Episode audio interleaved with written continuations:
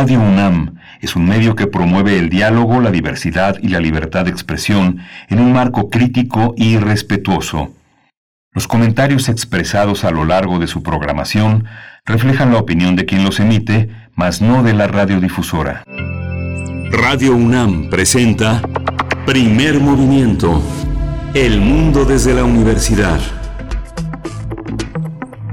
Hola, buenos días. Ya son las 7.04 de la mañana aquí en la Ciudad de México, las 6.04 de la mañana ya en Chihuahua, donde el primer movimiento se une a la radio universitaria en tres grandes ciudades, Ciudad Gautemoc, Ciudad Juárez y la ciudad de Chihuahua. Estamos aquí en Adolfo Prieto 133, ya en, la, en este tránsito de esta gran nave que navega en la radio universitaria, Radio UNAM. Socorro Montes en los controles técnicos, está Frida Saldívar en la producción ejecutiva, Violeta Berber en la asistencia de producción y Berenice Camacho en la conducción, allá del otro lado del micrófono. Buenos días, Berenice. Muy buenos días, Miguel Ángel Quemain. Buenos días a la audiencia, a quienes se suban tan temprano, a la Radio Universidad de Chihuahua, por supuesto, también en esas tres frecuencias que nos dan la oportunidad de compartir con ustedes en el norte del país, donde sea que nos estén escuchando, si lo hacen a través de www.radio.unam.mx, bueno, que tiene estas posibilidades de romper las barreras del espacio, pues ahí estamos con ustedes Gracias, gracias por su sintonía. Gracias a la cabina Socorro Montes, como decías bien, a cargo de estos controles técnicos que nos llevarán pues eh, a, buen, a buen puerto durante esta emisión hasta las 10 de la mañana, donde tendremos distintos temas, eh, una programación pues diversa y variada como acostumbramos en este, en este espacio. Iniciaremos conversando con la doctora Valeria Sousa Saldívar, ustedes ya la conocen, en este, en este equipo no soltamos el tema de Cuatro Ciénegas. Y en esta ocasión para hablar pues de algunas obras, la destrucción de obras para salvar el humedal, el humedal que durante ya mm, un camino de 20 años eh, la doctora Valeria Sousa junto con su equipo y también con las comunidades cercanas de Cuatro Ciénegas pues han trabajado incansablemente, no han quitado el dedo del renglón, podría decirse que la doctora Valeria Sousa además de académica e investigadora científica, pues es también una forma de defensora del medio ambiente con este espacio Cuatro Ciénegas. Vamos a ver de qué se trata. Vamos a estar conversando con ella. Les comento que es investigadora del Instituto de Ecología de la UNAM y sus líneas de investigación son la ecología evolutiva y la evolución molecular de los microorganismos. Así es que bueno, Cuatro Ciénegas para abrir este espacio el día de hoy, miércoles 19 de mayo. Sí, vamos a tener también en las fonografías de bolsillo 120 años de una canción, 120 años de Perjura, eh, la iniciadora para Pavel Granados de la canción romántica mexicana, así que bueno, se va a poner bueno esto.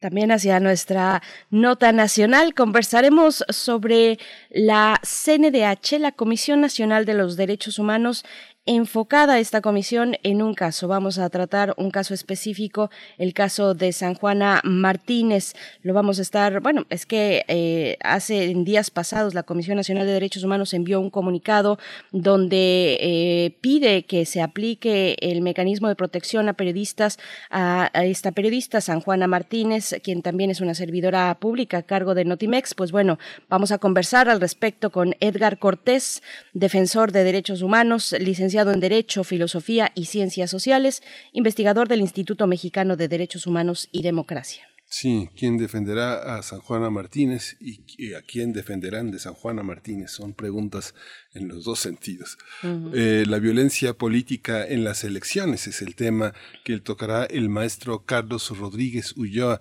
Eh, Carlos Rodríguez es eh, miembro del colectivo CACEDE, es un especialista en temas de integración regional, seguridad y defensa. Esta mañana yo compartiré la poesía necesaria para todos ustedes, así es que bueno, por ahí de las 9, 10 de la mañana llega la poesía a este espacio. Sí, la mesa del día es el desencanto de los 14 años del gobierno de Evo Morales a la realidad eh, boliviana de hoy. Es eh, el título también del eh, libro, del último libro más reciente de Hugo José Suárez, él es investigador titular del Instituto de Investigaciones Sociales de la UNAM, y, y con el doctor Rafael Archondo, él es periodista boliviano especializado en temas políticos, doctor en investigación social con mención en ciencias políticas latinoamericanas de ciencias sociales en Flaxo, en la sede de México. Y para cerrar este espacio, el doctor Plinio Sosa, como cada miércoles, llega con nosotros en, eh, en, esta, en este espacio titulado Química para Todos y nos trae sabor. Es lo que nos trae para esta mañana. Plinio Sosa, académico de tiempo completo de la Facultad de Química, dedicado principalmente a la docencia y a la divulgación científica. Bueno, este es el menú para la mañana de hoy. Eh, todo lo que se vaya acumulando a través de sus comentarios, las propuestas que siempre son bienvenidas en el marco de un diálogo, de un diálogo pues eh, a través del respeto, por supuesto, y de esta claridad de ideas que ustedes nos comparten cada día. Bienvenidos esos comentarios en redes sociales, arroba PMovimiento, estamos así en Twitter y en Facebook, primer movimiento UNAM. Vámonos con nuestro corte informativo sobre COVID-19. COVID-19. Ante la pandemia, sigamos informados. Radio UNAM. La Secretaría de Salud informó que el número de decesos por la enfermedad de COVID-19 aumentó en México a 220.746. De acuerdo con el informe técnico ofrecido el día de ayer por las autoridades sanitarias, los casos estimados son 2.572.052. La India superó ayer los 25 millones de casos acumulados de coronavirus desde el inicio de la pandemia. De acuerdo con el Ministerio de Salud, los nuevos contagios ascendieron a 263.533 en las últimas 24 horas, lo que eleva la cifra a 25 millones de casos, ubicando al país asiático como la segunda nación más afectada después de Estados Unidos. India también ocupa el tercer lugar en número de decesos por COVID-19, contando 278.719 después de Estados Unidos y Brasil.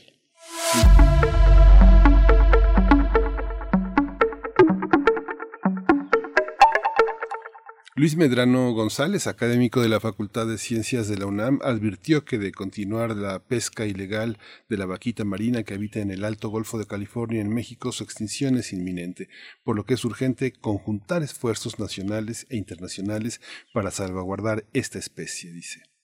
De acuerdo con el ejercicio de monitoreo publicado por la Unión Internacional para la Conservación de la Naturaleza, se estima que hay al menos 10 vaquitas marinas en la zona, de las cuales tres eran crías, es decir, se ha perdido el 98.6% de la población.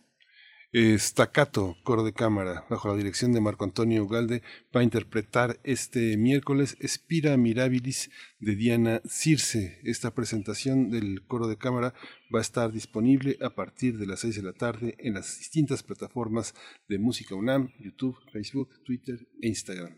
Es muy interesante lo que nos ha preparado Música UNAM y que está ahí en ese repositorio virtual, en sus redes sociodigitales. Vayan a Música UNAM y disfruten de las propuestas que se han generado ahí.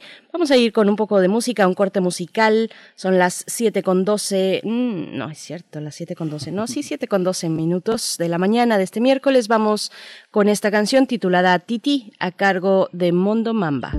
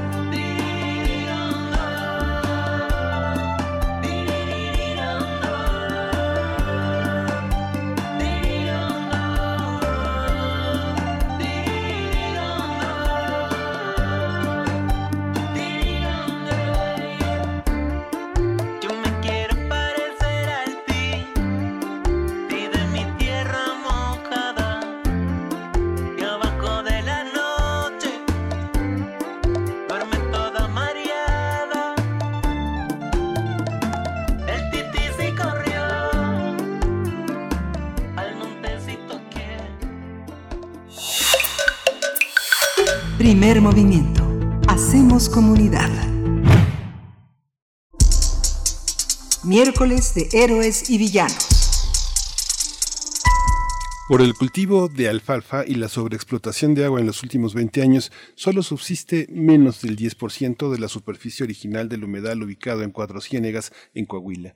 A esto se suma que el 5 de mayo un grupo procedente del ejido 8 de enero irrumpió en el lugar donde se enfrentaron con habitantes y destruyeron las obras que se implementaron a finales del 2020 para reducir la extracción del agua subterránea y restaurar los humedales del valle. De acuerdo con Valeria Sousa, investigadora del Instituto de Ecología de la UNAM, esto provocó que un río que había renacido en octubre de 2020 muriera a causa de la irresponsabilidad del gobierno federal y estatal. La especialista comentó que se cometió un ecocidio porque ya se estaba restaurando el humedal, incluso estaban regresando las tortugas y había peces.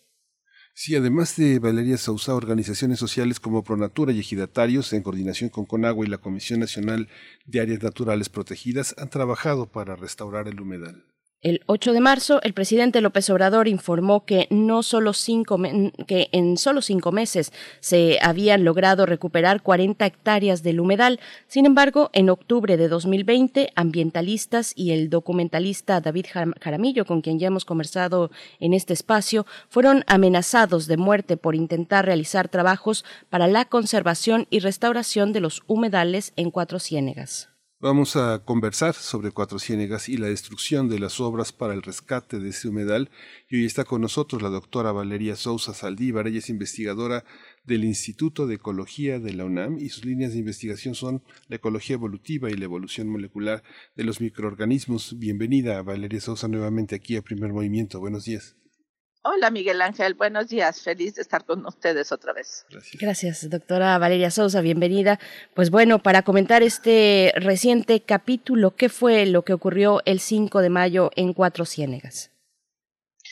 Pues el, el, las historias son más bien difusas, porque yo no estoy ahorita en Cuatro Ciénegas, pero todos los relatos apuntan a que eh, ejidatarios de afuera del valle probablemente los últimos usuarios del agua del canal, que son elegido 8 de mayo, 8 eh, de enero, perdón, este, llegaron a Cuatro Ciénegas en tres camiones, eso lo dicen todas las historias, este, y de manera violenta tomaron la zona donde estaba reconstruido una represa que permitía que el río renaciera y esa represa fue destruida. Ahora, los del 8, el canal de Saca Salada saca el 90% del agua de Cuatro Ciénegas todos los días. La represa que construimos permitía que saliera parte del agua hacia los ejidos, pero sobre todo permitía la recarga del humedal primero antes que la salida.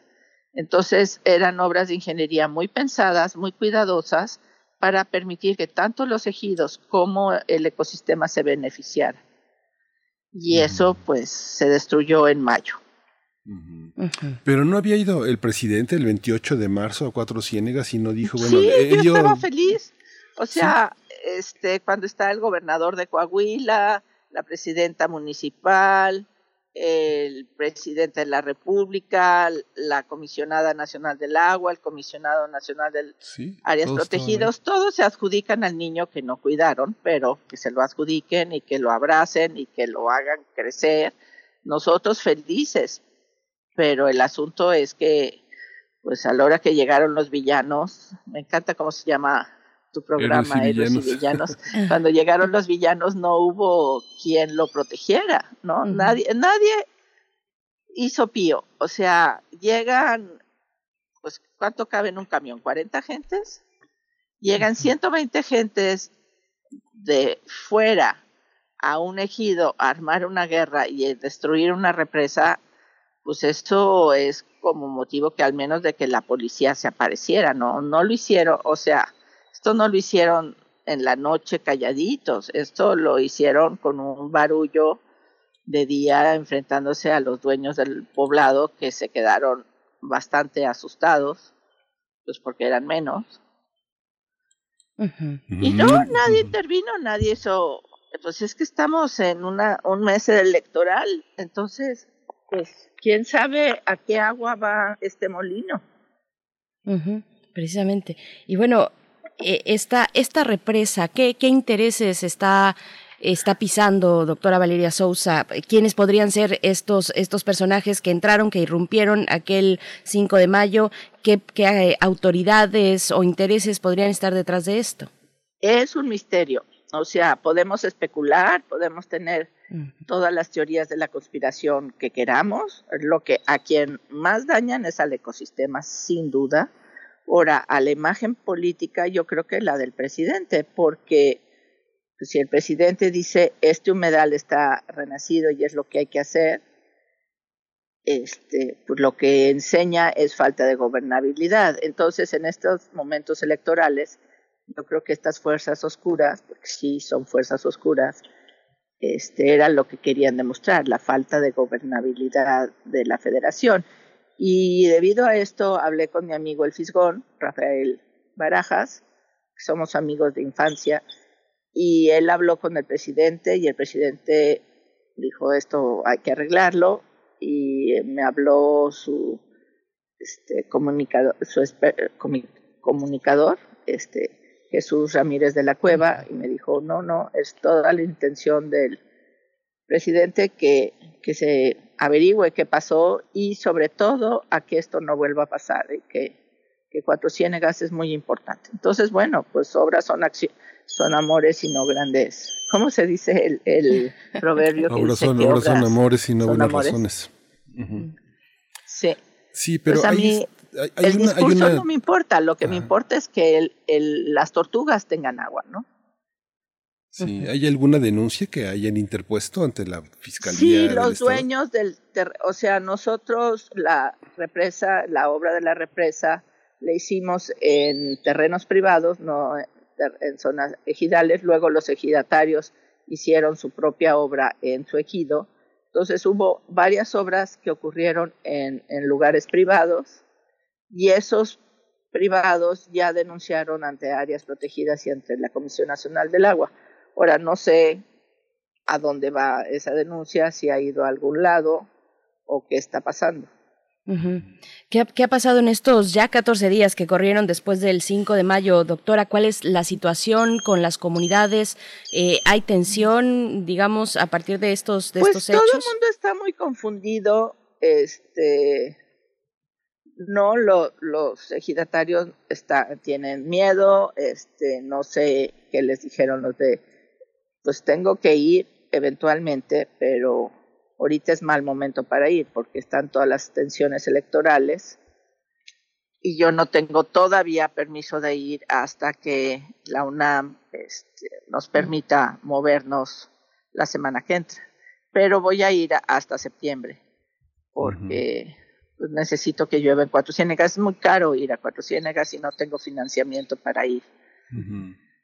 ¿Cuánto cuesta ir a Cuatro Ciénegas para un ministerio público? Un ministerio público en la ciudad más ah, cercana tiene el que... Ministerio público, hay ministerio público en Cuatro Ciénegas, pero se murió el pobre el ministerio público de COVID. Entonces no sé si ya lo reemplazaron. Pues eh, eh, eh esta situación me quedé pensando, doctora Valeria Sousa, en también las implicaciones que tiene estar en estos momentos, bueno, sin la posibilidad de moverse, de estar presencialmente, y este es uno de los ejemplos por lo que nos comenta, cómo, cómo ha sido eh, la vigilancia, la observancia de este trabajo, el seguimiento, pues ahora a distancia, cuando pues los y las investigadoras se han tenido que regresar eh, a sus pues a sus hogares y hacer todo mm, a distancia. ¿Cómo ha sido este este momento de pandemia? Pues el problema es que lo que yo he buscado durante 20 años es que no, que Cuatro Ciénegas no sea mi problema, sea el asunto de todos los cuatro cieneguenses. Estos son los recursos de los cuatro cieneguenses, no son míos. Yo no tengo ni un centímetro cuadrado en cuatro ciénegas.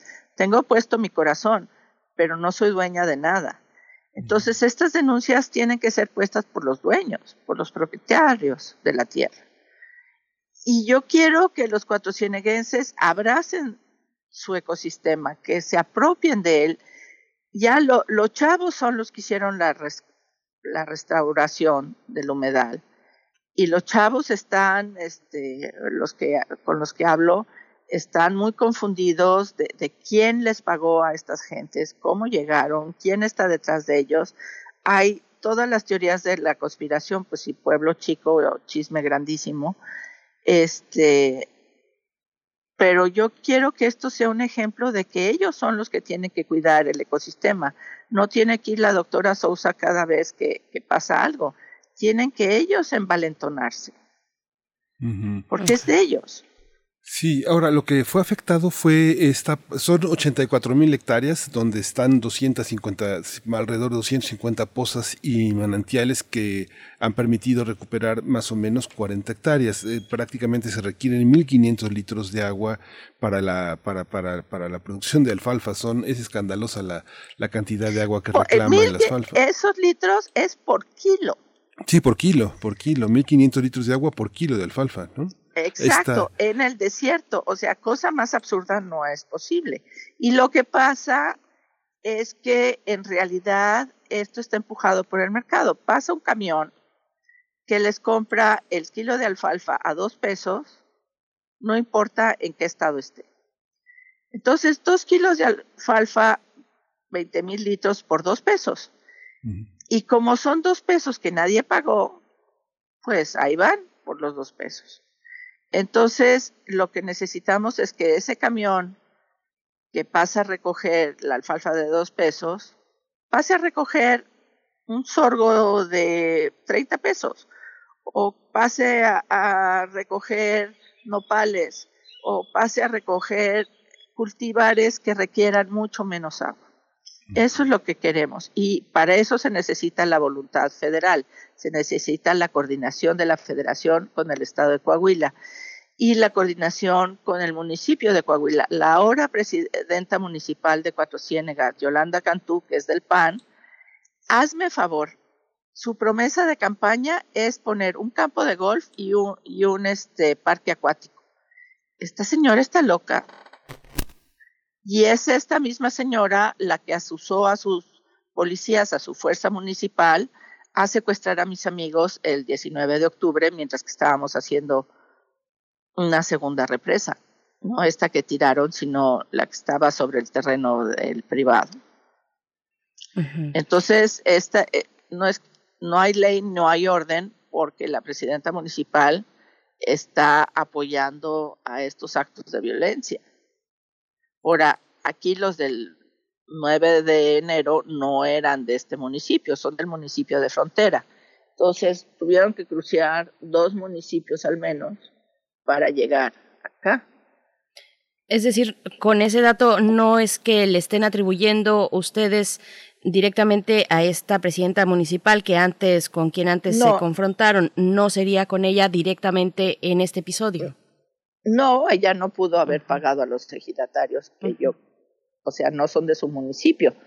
Ahora hay un hotelero que es el del este, mil ocho, Hotel 1800 que ha estado comprando propiedades y la que le vende las propiedades porque es un agente de bienes y raíces es la presidenta municipal. Entonces la presidenta municipal se ha beneficiado muchísimo con la presencia de este hotelero Gañán, que es el dueño del 1800, no me acuerdo cómo se llama, no lo conozco, pero este señor ha comprado muchísimos terrenos en todos los ejidos y en, en zonas privadas para construir su mítico campo de golf, este, que no, no tiene permiso por parte de áreas protegidas que yo sepa, y el famoso parque acuático, que, y toda esa lana, este, parte de esa lana la recibe la presidenta municipal para su campaña.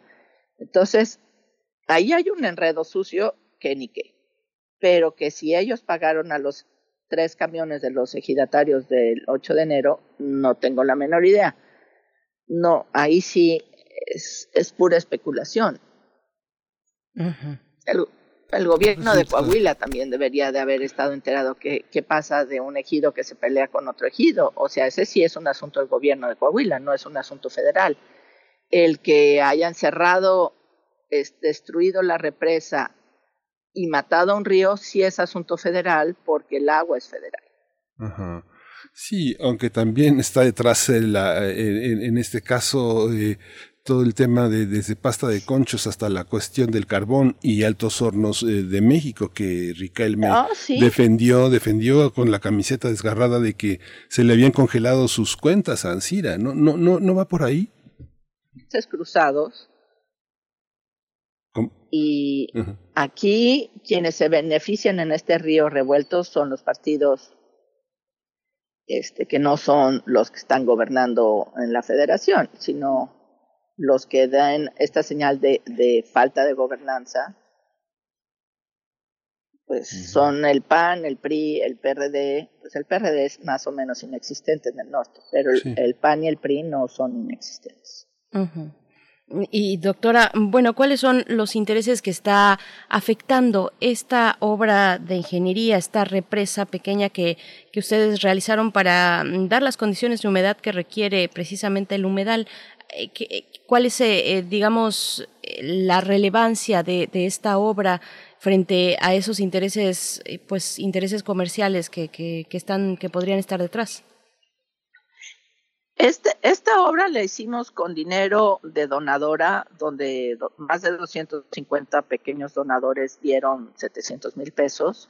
Con esos 700 mil pesos se pagaron los estudios legales, hidrológicos y ingenieriles para hacer la obra. También se pagó el comprar el comodato del terreno donde se iba a hacer la represa 1. Acabó siendo en el ejido este, Cuatro Ciénegas la represa 2 por la violencia que ejerció un miembro de la presidencia municipal con todos sus canchanchanes contra Mauricio de la Maza, que era director de Pronatura, y contra David Jaramillo, y ustedes ya, ya reportaron toda esa, bueno, no me mataron a mí de puro milagro.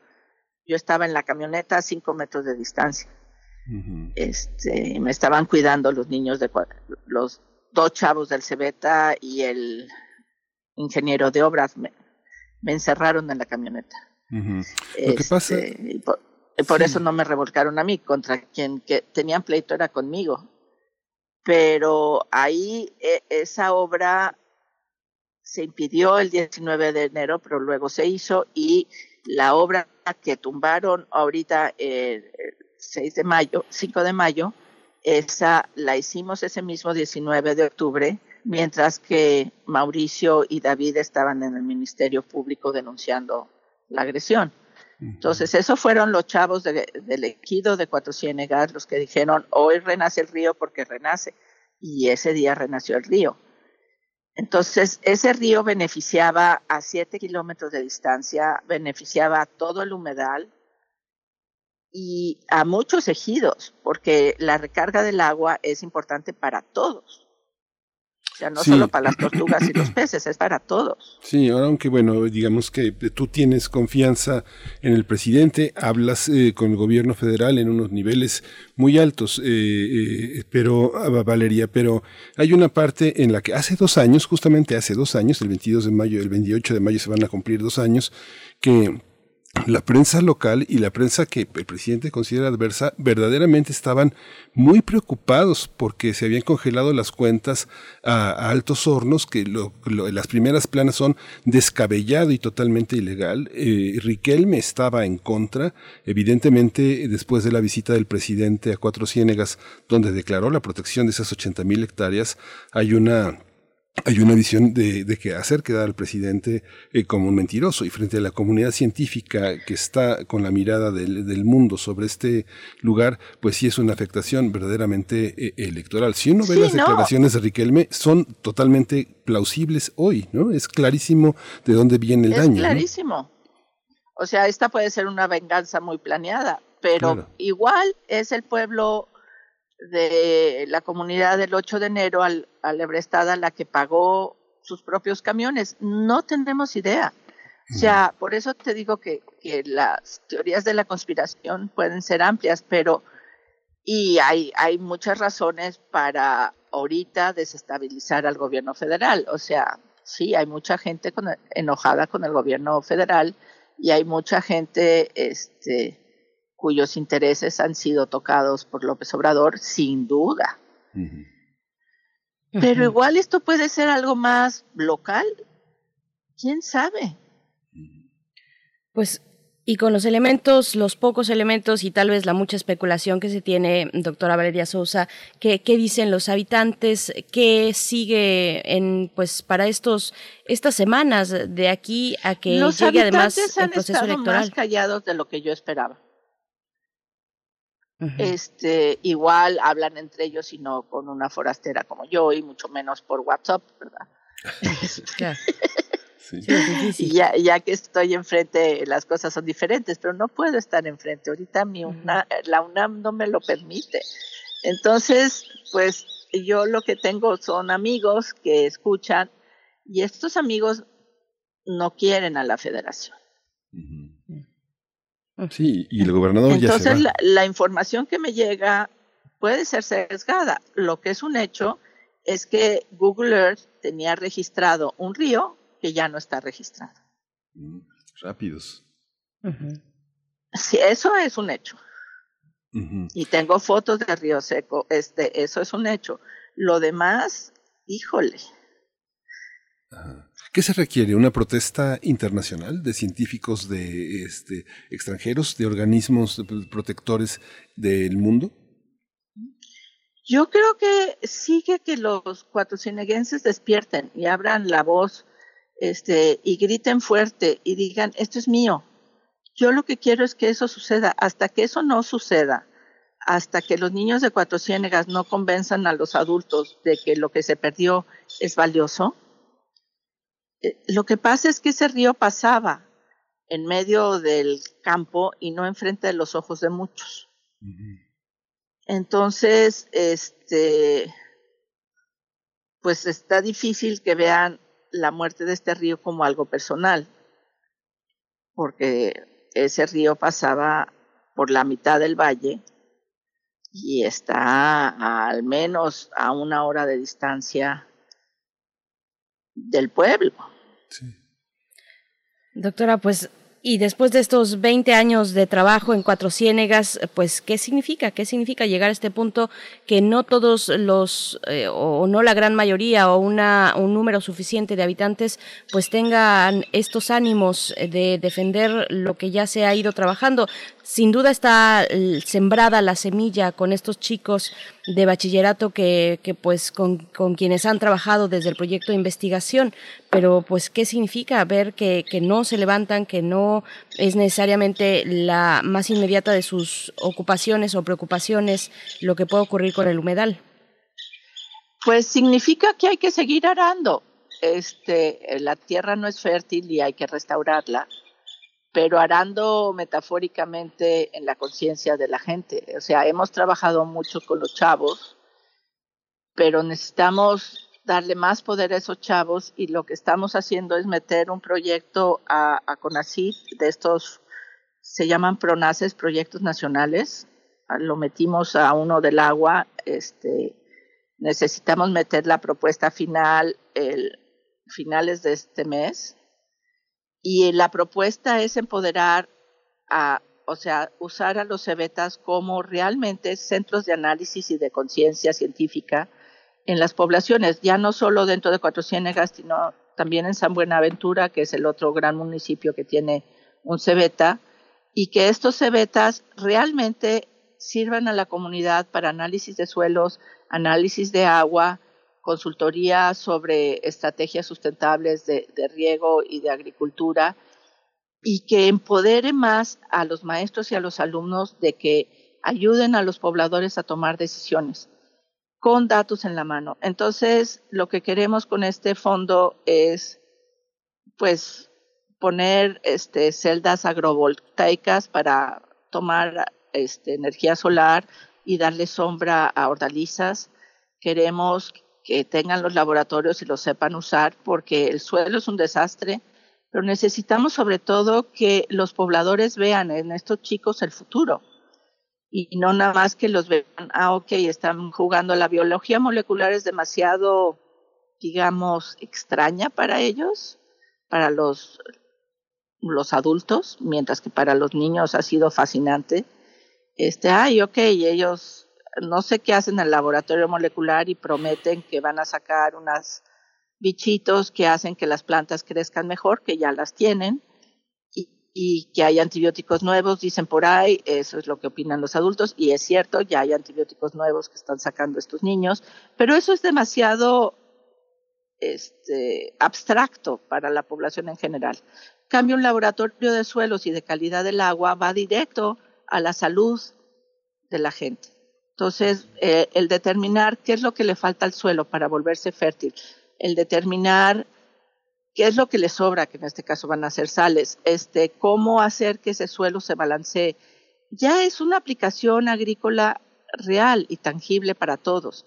El saber que el agua del pozo de donde estás bebiendo está contaminada de esos fecales de las plantas, la no planta de tratamiento de los desechos orgánicos de toda la población y todos los visitantes que están a punto de desembocar en un problema sanitario gigante y que los niños sean los que miden, mira, esta agua se puede beber y esta no, eso ya va directo a la percepción mucho más tangible de, de todos los pobladores.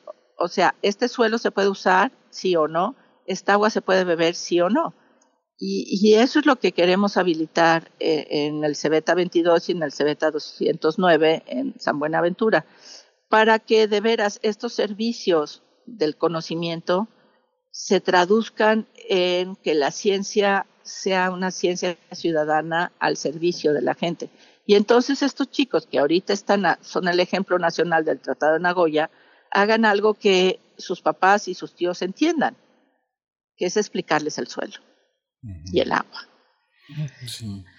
Pues, y, ese empoderamiento, pues, me ha tomado 20 años y muchos de estos chicos, uno en particular, Héctor Arocha, es este, ya es doctor en biotecnología y es director del proyecto Génesis para hacer de esta biotecnología algo que hacen la bioprospección los chicos de, de Cuatro Ciénegas. Eso ya está ocurriendo por un niño que en 2004 vino conmigo a las posas curioso a saber de qué se trataba y ahí va la maestra compulsiva a explicarles.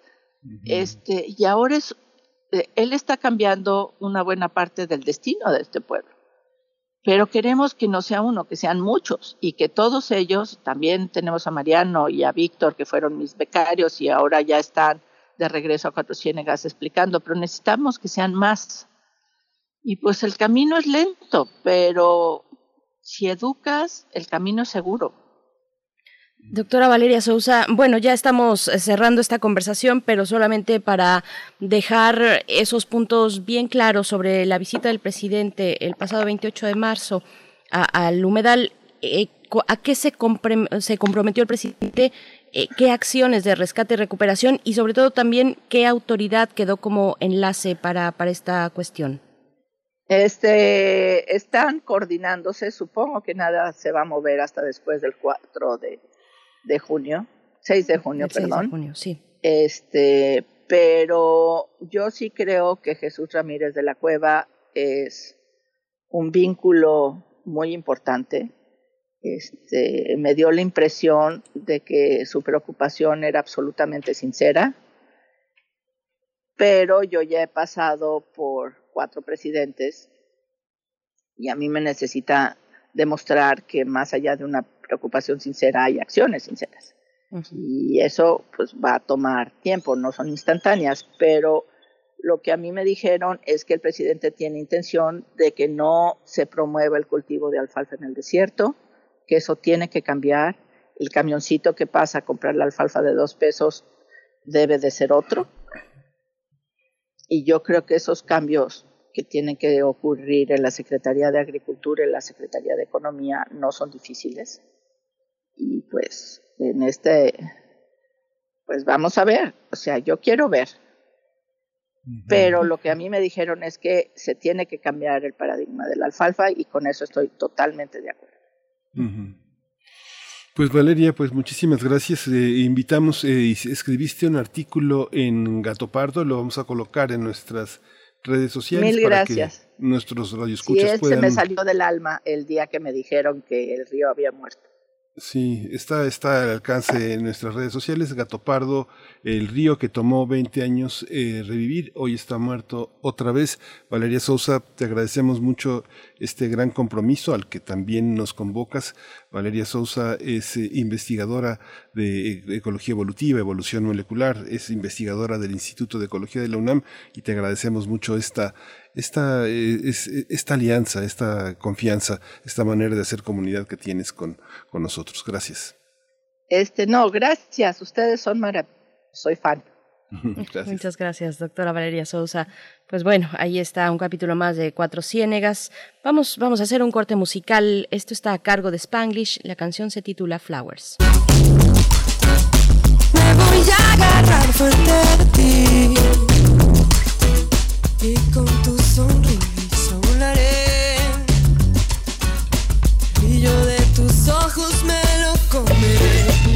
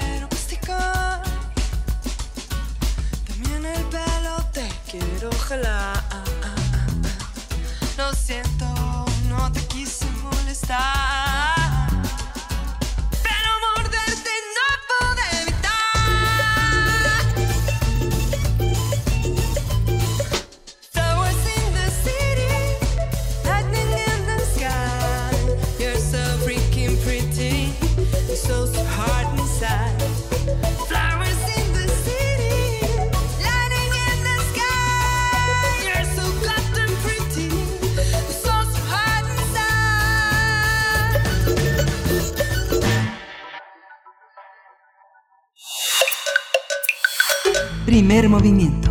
Hacemos comunidad. Fonografías de bolsillo.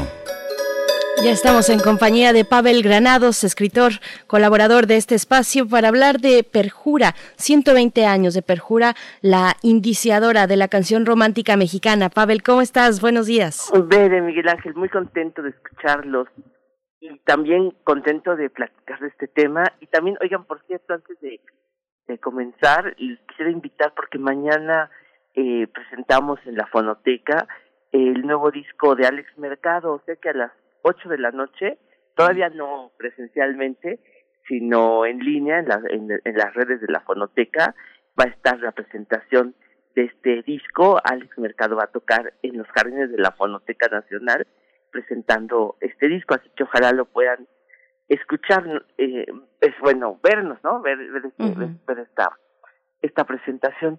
Pues sí, el tema de ahorita, 120 años de la canción romántica, fíjense ustedes que el gran músico y, e investigador que fue Juan S. Garrido, eh, chileno que vivió aquí en México, dejó un libro fundamental que se llama Historia de la música, eh, de la canción popular mexicana, y que publicó allá en los años 70.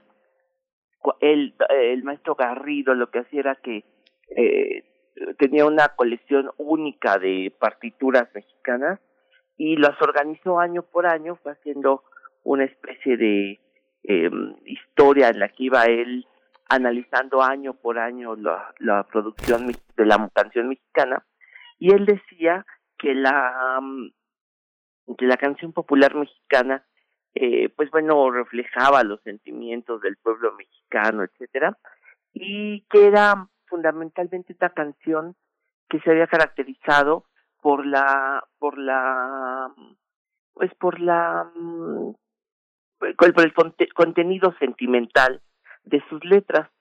Y básicamente decía Juan S. Garrido que la canción popular mexicana tenía su origen esta canción sentimental urbana eh, romántica tenía su origen en una canción que había causado escándalo en 1901 y que se llamó Perjura, compuesta por el maestro Miguel Lerdo de Tejada con letra de Fernando de Luna y Drusina. Era una época en que las mm, las personas, las familias, las jóvenes, eh, las hijas de familia sabían, se enteraban de lo que sus papás querían que se enteraran, es decir, que la información que llegaba adentro de una familia porfiriana, pues era lo que el padre de familia quería que, que supiera, ¿no? Eh, el, el, periodista Rafael Reyes, eh, Reyes Espíndola decía, era dueño de periódicos, decía, eh, yo publico en mis periódicos lo que mi, mi hija menor es capaz de leer. O sea que eran unos tutores muy eh, represivos en esta época. Amado Nervo decía que las muchachas, por ejemplo, no aprendían a leer para que no se pudieran cartear con sus novios. Es decir, que la educación femenina sí incluía la, el piano, sí incluía incluso la fotografía, la pintura, pero de algún modo, pues no la lectura, no la literatura, para que no se enteraran de ciertas ideas. Y Perjura se trató, era una danza habanera que se trataba de una muchacha que dejaba a su novio para casarse con otro. Entonces, eso causó un escándalo tremendo, pues porque las partituras sí llegaban a las a las jóvenes, a las a las muchachas de, su tiempo. Entonces, Perjura fue una canción que se cantó por todos lados en 1901. Fue grabada por Manuel Romero Malpica, por ejemplo, allá en hacia 1906, 1907. Es una canción que quedó como testimonio de la época del porfiriato, pues entonces se grabó mucho tiempo después. Jorge Negrete la cantó, muchos cantantes extranjeros que vinieron a México se aprendían perjura, entonces hay grabaciones de grandes tenores eh, europeos como Tita Rufo, por ejemplo, que la grabó, etcétera, varias personas allá en los años 40, 50. Durante mucho tiempo, Perjura fue como la canción del porfiriato, fue la canción eh, que se cantaba eh, en, entonces. Y yo creo que hoy, pues está un poco olvidada Perjura, y yo creo que también incluso hemos olvidado no nada más pues el repertorio de esa época, es decir, eh, qué se cantaba en el porfiriato, cómo se cantaba, eh, y yo creo que, por ejemplo, una de las cosas que nos hemos enterado, por ejemplo, ahora en la Fonoteca Nacional que nos hemos dedicado a digitalizar, a conocer el repertorio del porfiriato, nos hemos dado cuenta que el gran género que se cantaba entonces, que se interpretaba, era la danza habanera y Perjura tiene el ritmo de la danza habanera precisamente. Y bueno, pues esta grabación que, que quisiera presentarles hoy es la grabación que hizo Octaviano Yáñez. Bueno, pues hay muchas hay grabaciones de, Perjura, eh, les decía yo que grabó el tenor de su época, Manuel Romero Malpica, hacia 1900 más o menos, 1907 más o menos. Y esta grabación que, que voy a presentarles ahora, pues es única por varios aspectos. En primer lugar, es única porque eh, la toca, eh, es, es un cilindro Edison. Eh, todavía no este no podemos nosotros en México digitalizar los cilindros. No hay tecnología en México para poder digitalizar cilindros. Quiere decir que no hay em, aparatos eléctricos creados en México o que existan en México que permitan digitalizar los cilindros. Existe esta tecnología en Estados Unidos, fundamentalmente en Francia, donde se inventó un arqueófono. Eh, el doctor Henri Chamou, que es eh, francés, tiene una mm, un aparato para hecho para digitalizar cilindros. En México todavía no, no contamos con esta te- tecnología. Sin embargo, hay repositorios de personas e instituciones que han hecho estas digitalizaciones. Y bueno, vamos a escuchar ahora la interpretación de Perjura que hizo Octaviano Yáñez. ¿Quién fue Octaviano Yáñez? Yáñez, pues fue el gran guitarrista del Porfiriato. Fue el guitarrista favorito de Porfirio Díaz. Fue llamado varias veces a, a interpretar su, con su guitarra eh, en, los fonógrafos de su tiempo. Era un músico veracruzano y quisiera que lo escucharan porque tocaba con una, cadencia única la danza habanera.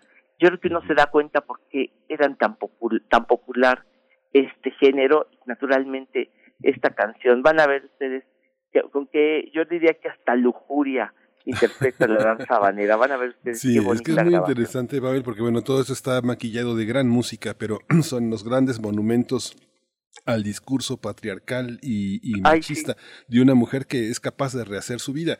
Este, este- esta, esta este, re- repugnancia de con todos menos conmigo de Timbiriche, es, es- es- a eso llegó. a eso ahí, llegó. ¿verdad? De perjura a todos menos conmigo, este, es, es, es esa, es ese monumento al patriarcalismo y, al, y, a, y a la esclavitud de las mujeres, ¿no? Durante más Pero vas a ver, por otra parte, bueno, en este sentido un poquito más liberador, ¿no? Por eso Sí. no gustaba, por eso los padres de familia no querían que sus hijas tocaran perjura. Pero al mismo tiempo hay una cadencia, algo de erotismo que tiene esta esta melodía. Van a van a ver qué qué, qué fantástica grabación. Pues vamos a escuchar, querido Pavel Granados, y nos quedamos eh, convocados a el nuevo, lis- el nuevo disco de eh, Alex Mercado a las 8 de la noche, el día de hoy, ¿verdad? Ese no mañana. Ah, Es el día de mañana, perfecto. Pues ahí está la invitación para acercarnos a las redes sociales de la Fonoteca Nacional. Pavel Granados, muchas gracias. Con esto despedimos a la Radio Universidad de Chihuahua. Luego de Perjura nos vamos al corte. Gracias, Pavel. Gracias a ustedes. Un abrazo. La perjura, danza, solo de guitarra por el señor Octaviano Yáñez, fonograma Edison.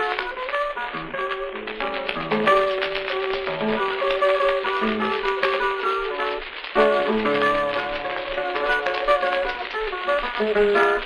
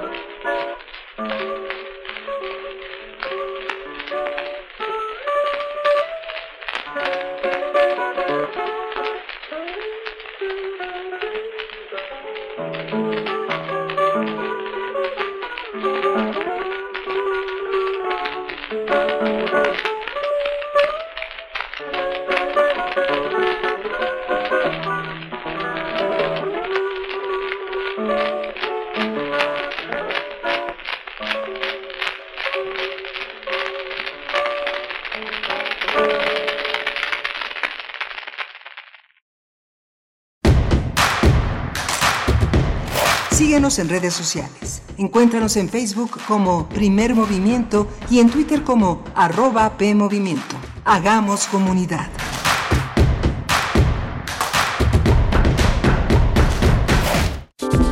Lo que puedas decir con música, dilo con música. música. Y lo que no, dilo a través de la radio. radio. En FA. Diálogos sobre creación, apreciación, vivencias e innovaciones. Orquestados por el crítico musical Iván Martínez. Todos los jueves a las 23 horas. Retransmisión domingos a las 19 horas por el 96.1 de FM y el 860 de AM. La música, converge en México, en la universidad. Radio UNAM. Experiencia sonora. Experiencia sonora. Hoy las y los mexicanos tienen dos opciones. El partido en el gobierno que prometía esperanza, crecimiento y estabilidad, pero solo miente. O ser parte del equipo que se unió para defender a México de la destrucción de Morena. No tires tu voto a la basura. Úsalo para detener la destrucción de México. Vota por la coalición. Va por México. Ponle un alto a Morena y a la destrucción de México. Vota por las candidatas a diputadas federales de la coalición Va por México. La vacunación contra el COVID-19 llena de esperanza al pueblo de México. Pronto, todas las personas mayores estarán protegidas y por fin podremos abrazarlas y sentirlas cerca. En Morena, ya entregamos los primeros 50 millones y donaremos la mitad de nuestro presupuesto para comprar más vacunas que protejan a miles de familias. Porque la salud es un derecho, no un privilegio. Morena, la esperanza de México. En el PRI queremos que México crezca, que las mujeres vivan seguras, que los jóvenes sigan estudiando, que las y los mexicanos tengan salud, medicamentos y estabilidad. En el PRI trabajamos por las mujeres, por los jóvenes, por los estudiantes, por los adultos mayores, por las familias de México. PRI, el Partido de México. Algunos ocultistas proponen la existencia de una oscuridad profunda más allá de la medianoche, donde el ciclo no nos lleve al inevitable amanecer. Durante dos días, Carpe Noctem explorará esta profundidad. Los viernes 21 y 28 de mayo, Carpe Noctem se transmitirá a la una de la mañana. Disfruta la noche en la búsqueda de la oscuridad completa, perfecta. Carpe Noctem. Radio UNAM. Experiencia sonora. Madre solo hay una, no dos. Padre solo hay uno, no dos. En la adopción, el derecho es de las niñas y de los niños, no de los que adoptan. En el PES defendemos el valor de la familia y nos oponemos a que personas del mismo sexo puedan adoptar. Vota por los candidatos a diputados federales del Partido Encuentro Solidario. Si nuestros ingresos queremos mejorar, por RSP debemos votar. Súmate a redes sociales progresistas, la red más grande de México, que tiene a las y los candidatos honestos que trabajan hombro a hombro contigo para que México recupere su lana. Si sanar a México es tu meta, este 6 de junio vota por RSP en todas tus boletas. Visita redesocialesprogresistas.org. Cinco razones para no votar por el PRIAN. 1. Porque durante décadas traicionaron y robaron al pueblo. 2. Porque votaron en contra de que las pensiones y becas sean un derecho de todos. 3. Porque quieren quitar los apoyos que llegan directo al pueblo. 4. Porque votaron en contra de que desapareciera el fuero. 5. Porque quieren proteger a los corruptos. No dejes que regresen. Defendamos la esperanza. Vota todo Morena. Vota por las y los diputados federales de Morena. La esperanza de México. Encuentra la música de primer movimiento día a día en el Spotify de Radio UNAM y agréganos a tus favoritos.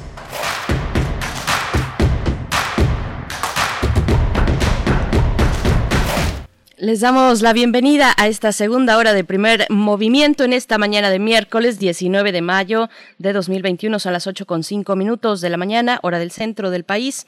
Damos también la bienvenida a la radio Nicolaita que nos hace el favor de enlazarnos para la eh, audiencia de Morelia de la Universidad Michoacana de San Nicolás de Hidalgo a través del 104.3. Bueno, en esta colaboración entre radios universitarias, radios públicas que nos da mucho, mucha emoción cada día poder eh, tener poder realizar. Saludamos a quienes nos están escribiendo en cabina, en, redes sociales, perdón, en redes sociales. Está por aquí en Facebook Lauro Guadarrama que nos manda saludos desde Toluca. Pues allá nos escuchan. Saludos, eh, Lauro Guadarrama, y a quienes esté, nos estén escuchando y sintonizando desde el Estado de México. También un abrazo, pues bueno, en esta mañana donde se encuentra Frida Saldívar en la producción ejecutiva, está Socorro Montes a cargo de los controles técnicos, Violeta En la asistencia de producción y Miguel Ángel Quemain en los en, en, la conducción de este espacio de Radio UNAM. ¿Cómo estás, Miguel Ángel? Hola, Berenice Camacho, buenos días. Buenos días a todos nuestros eh, radioescuchas.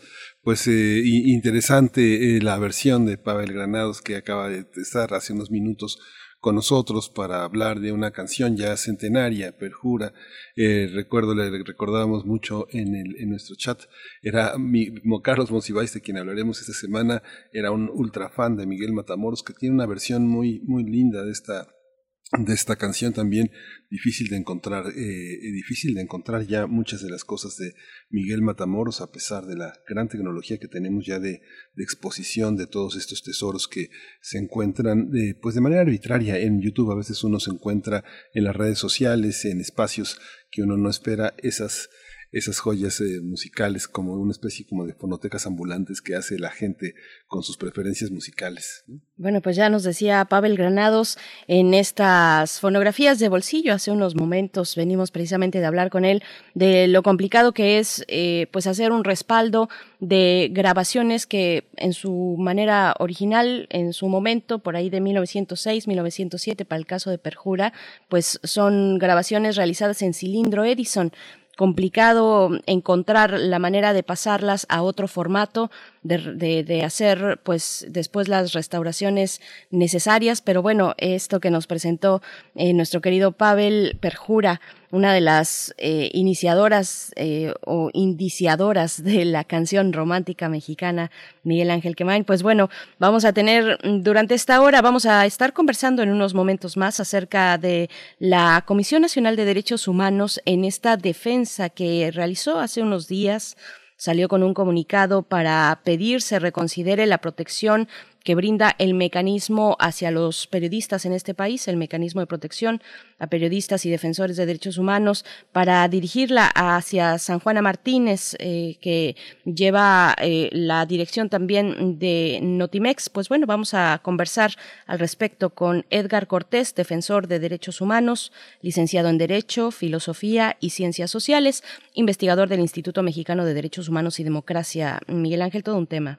Sí, todo un tema que es este complejo, siempre complejo y comprometido de tratar. No es, no es, una, no es una cuestión fácil. El caso de San Juana Martínez eh, indigna a muchas, a muchas personas que están en contra del manejo que volvió a recuperar la, la agencia cuando había logrado en algún momento tener una visión más de medio público y menos de un organismo este, de respaldo de la versión oficial del gobierno federal, lo que descarta toda posibilidad de periodismo, de realización de periodismo en un organismo que pues ya no se distingue tampoco de, la, de los organismos, eh, de los periódicos, de los medios que están pues solo al servicio de sus negocios y se maquillan de periodismo, se maquillan de periodistas pues sus colaboradores, los eh, opinadores que permanentemente están o en contra del gobierno o a favor del gobierno de una manera sin esquemática.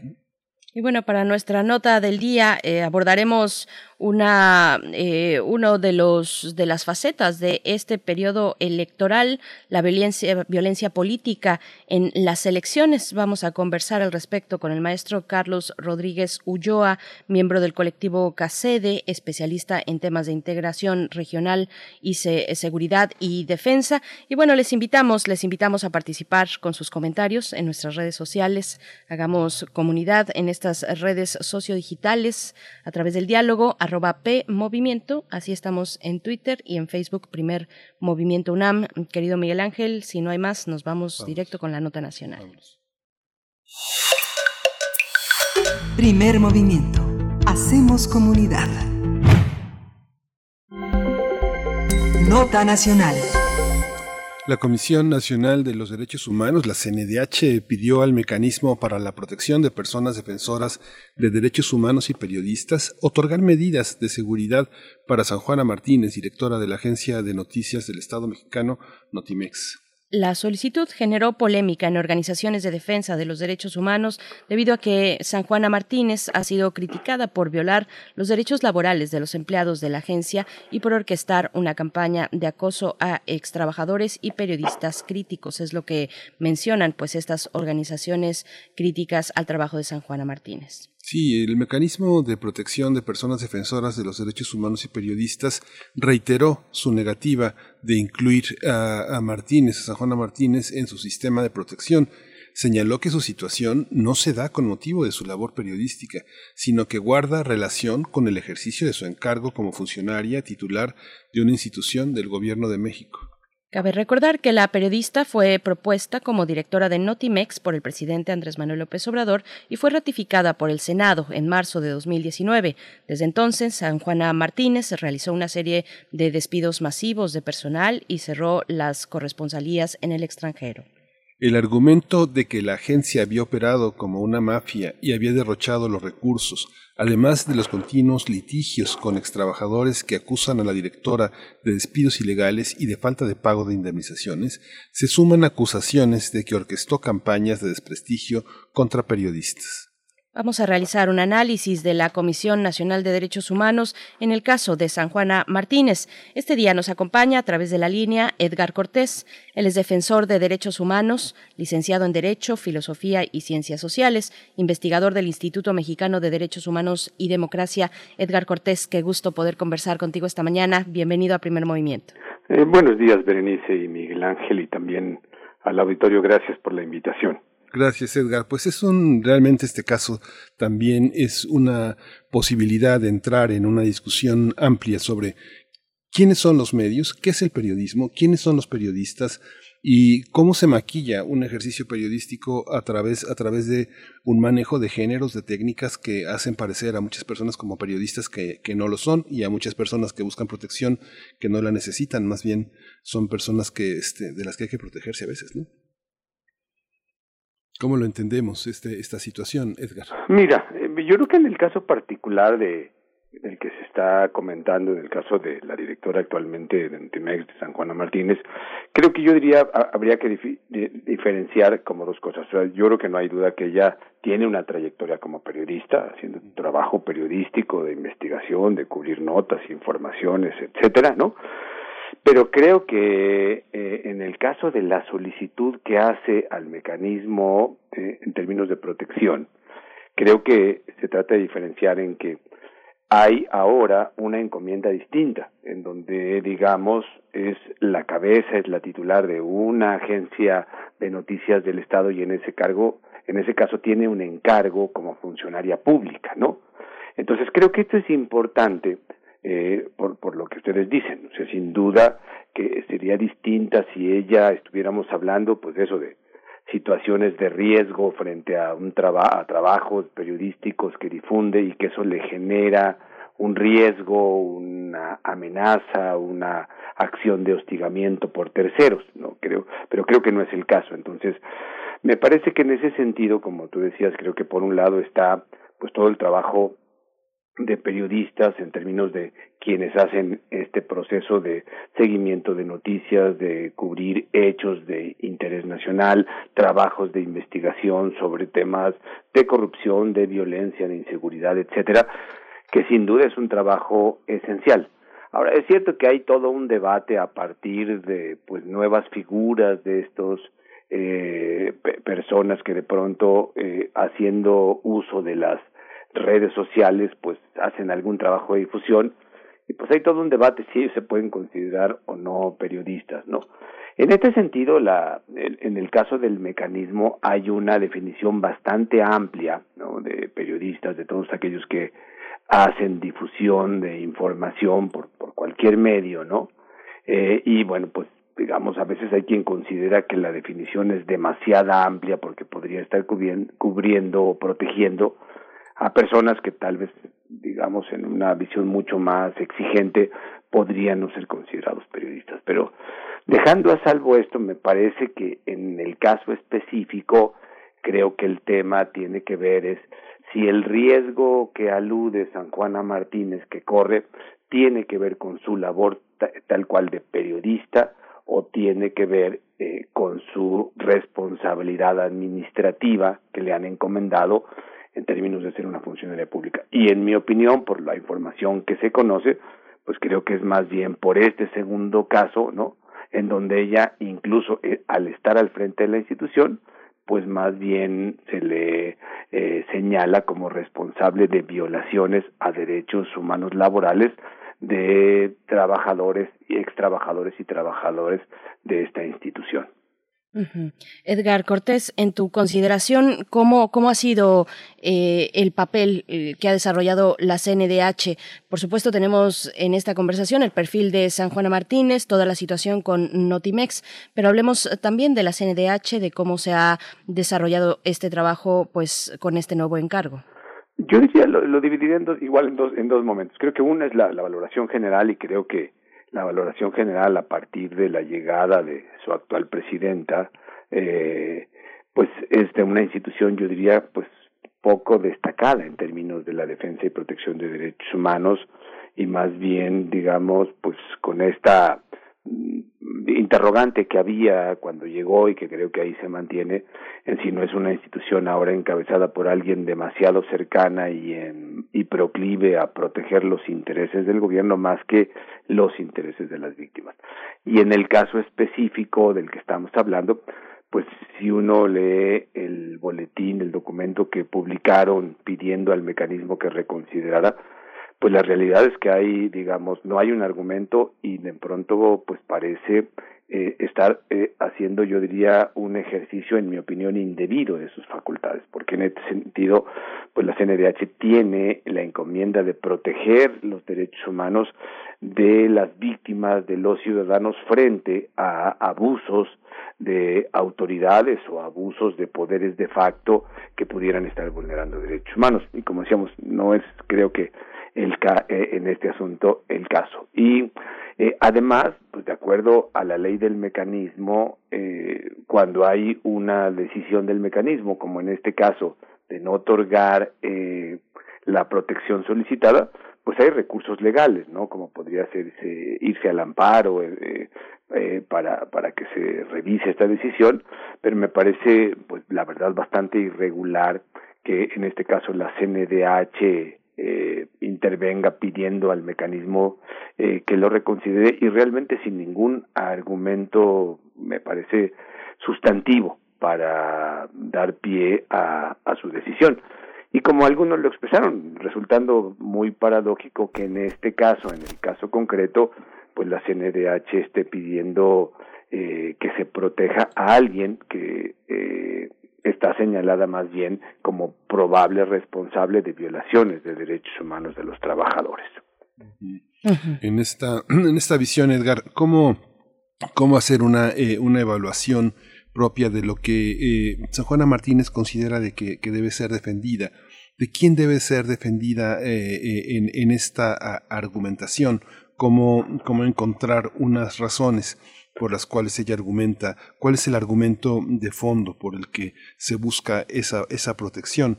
Eh, hay esa confusión en que una agencia, unos medios del Estado, no sé, desde Canal 22, Radio Educación, IMER, Televisión Educativa, Canal 11, Canal 14 y Notimex forman parte de este paquete de medios públicos designados por el, por el presidente, no por un consejo, no por una, una, una cuestión ciudadana, sino por el presidente, por el Ejecutivo, que se responsabiliza también de lo que pase con sus directores y, sus, y, el ejercicio de las libertades que en apariencia se puede ejercer a través de los medios públicos que son todos nuestros.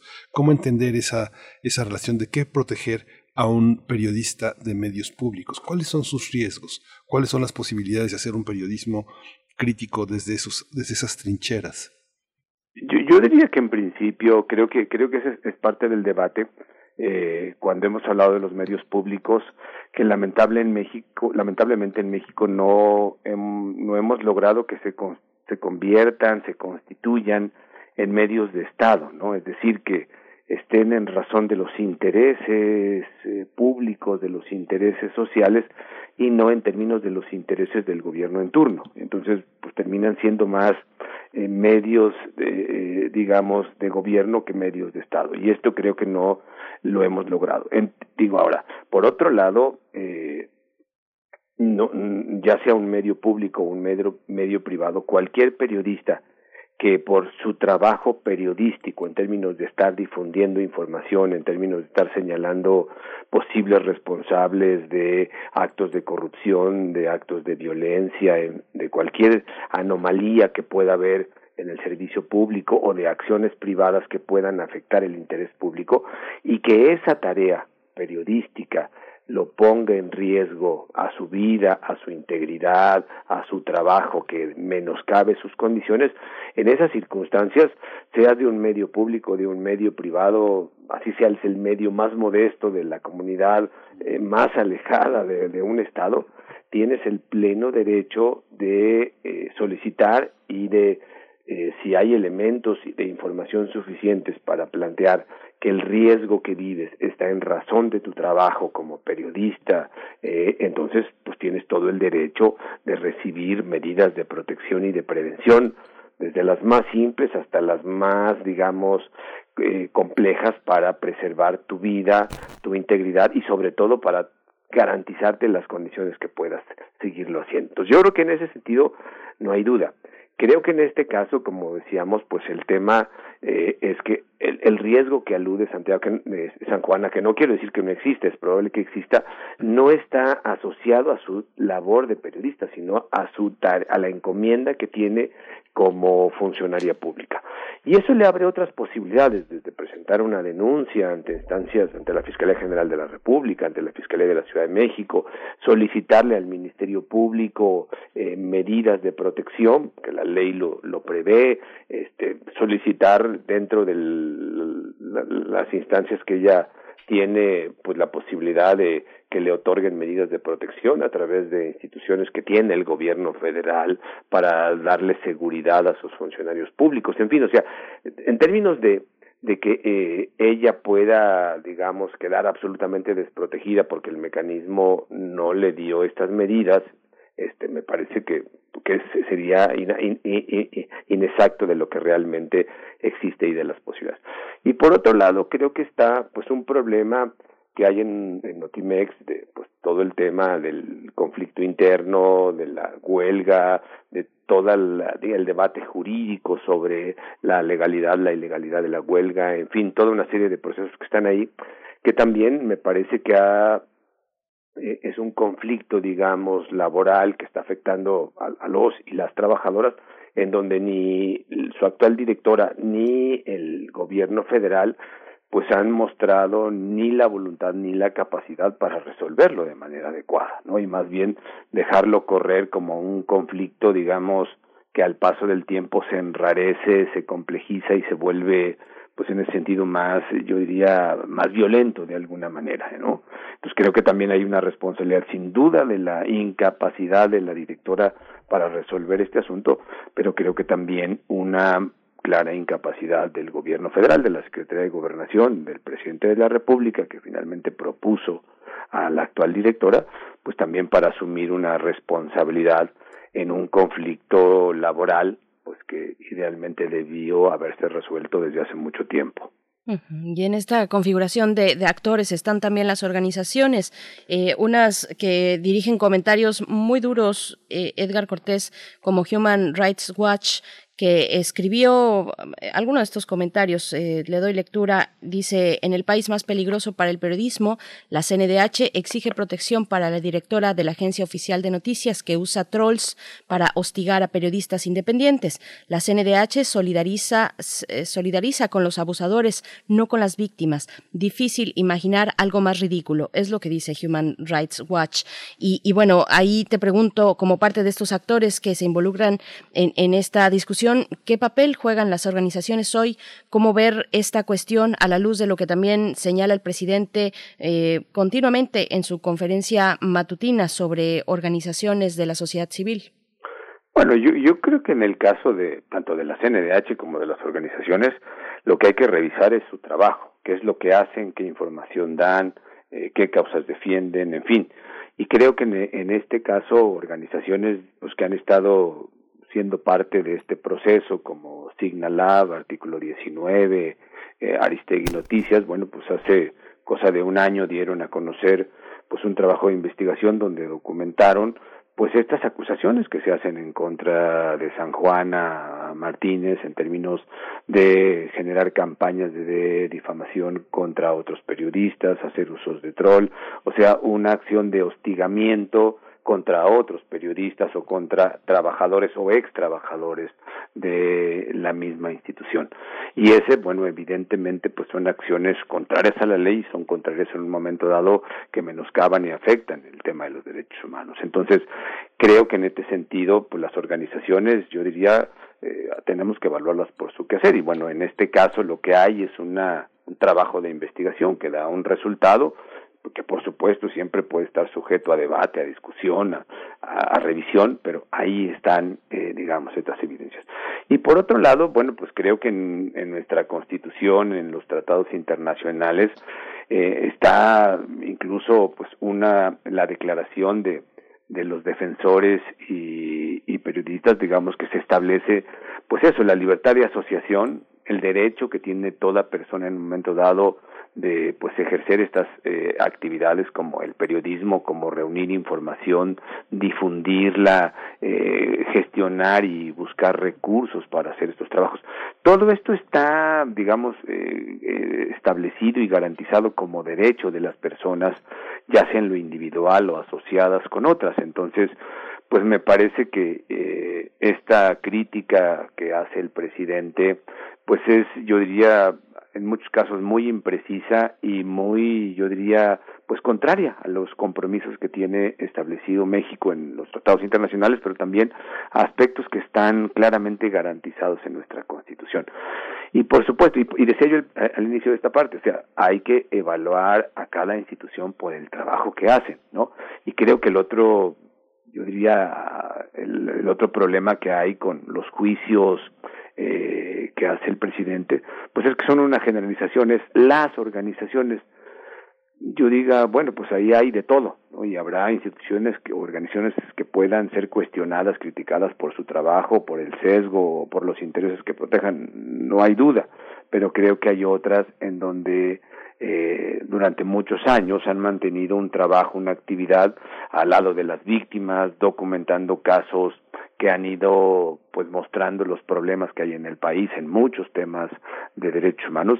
Y en el caso de los periodistas, bueno, pues es una labor fundamental para que como sociedad pues sepamos lo que está pasando en el país con objetividad, con pluralidad, con diversidad, para formarnos como ciudadanos pues un criterio, yo diría, lo más objetivo y, y, y veraz posible y sobre eso tomar eh, las decisiones que nos vayan correspondiendo en, los ámbitos personales, laborales, sociales y políticos, si es que se tiene esa posibilidad de, de, de contribución a la vida social. Entonces, pues yo diría que, que creo que lo que en principio las personas, hombres, mujeres, ciudadanos, ciudadanas que hacen eh, al participar en, en una organización, pues es ejercer un derecho que en principio está reconocido y tiene que ser garantizado por las autoridades, incluido el presidente. Una última pregunta.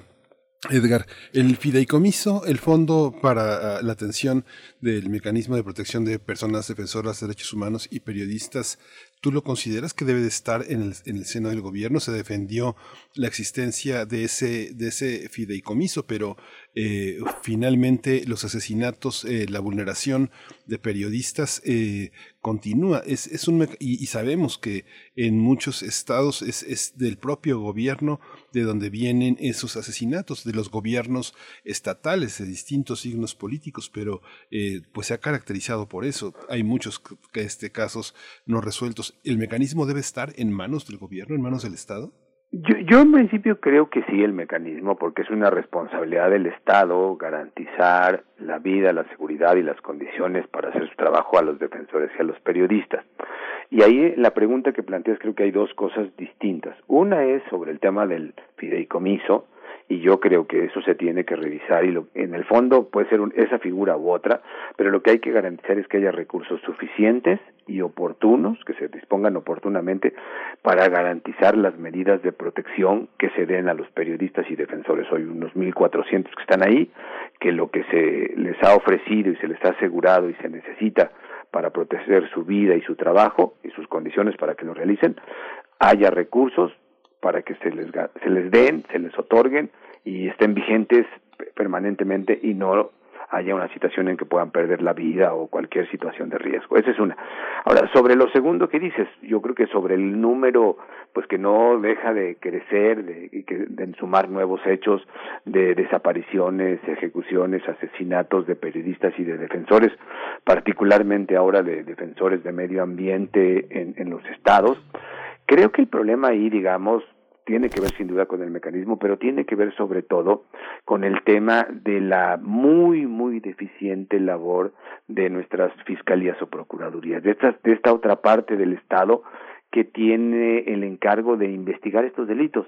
Y el tema, pues, es que la impunidad en el país está entre 95, 98%, y es la misma impunidad que viven los periodistas y los defensores cuando son agredidos o atacados. Entonces, creo que el problema, digamos, no está, o el, el, aspecto fundamental hoy de la impunidad no está del lado del mecanismo, está del lado de la Fiscalía General de la República y de las fiscalías y procuradurías de los estados, porque finalmente estas instituciones, al no investigar o hacerlo de manera eh, deficiente, yo diría en, el, en la mayoría de los casos no hacen prácticamente nada, pues se convierten en un factor de impunidad y no en un factor de acceso a la justicia como en teoría debieran de ser. Pues Edgar Cortés, te agradecemos. Voy a dar lectura un par uh, brevemente de, de, comentarios de la audiencia. Dice Rosario Durán, la CNDH es para defender a los ciudadanos, no para los políticos, porque para eso tienen su fuero. Ángeles Hernández dice, los periodistas se sienten intocables. En este sector está mal luchar contra la corrupción y dan por hecho el uso de troles, es lo que pregunta Ángeles Hernández. Te, te despedimos con, con, estos comentarios de la audiencia. Edgar Cortés, te agradecemos como siempre tu presencia en, en este espacio. Muchas gracias. Al contrario, gracias a ustedes y que tengan un buen día, al igual que el auditorio.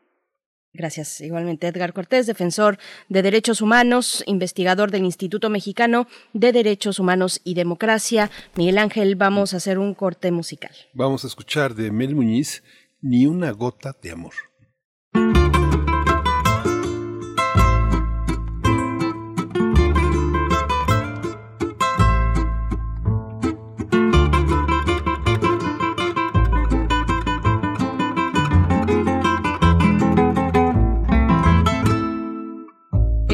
Espera para irse cuando menos te lo esperé. Nunca quiso lastimarte, solo cuidarte y tal vez dejarte ser y sentir todo lo que le hace bien. Dejar lo oscuro de lado, lo tóxico y lo que no suma sin dar ni una gota de amor.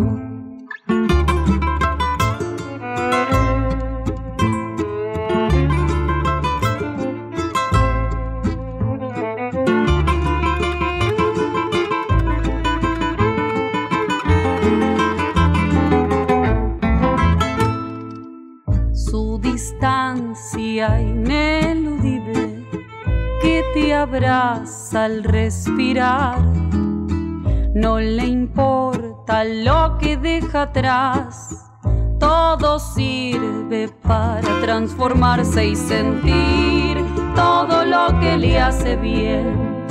Dejar lo oscuro de lado, lo tóxico y lo que no suma sin dar ni una gota de amor.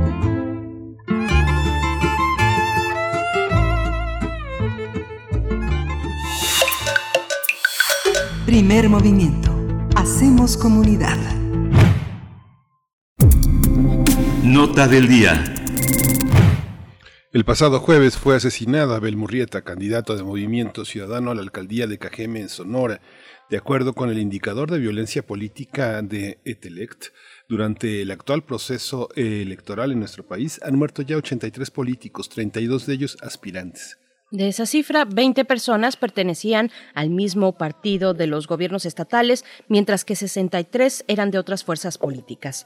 Las entidades con más casos de violencia política son Veracruz, con 15 homicidios, Oaxaca con 11 y Guerrero con 8 asesinatos. De las 83 personas que perdieron la vida, 12 eran mujeres, 6 de ellas eran candidatas a un puesto de elección popular. De los 32 candidatos asesinados, 27 competían por 21 alcaldías y 6 regidurías.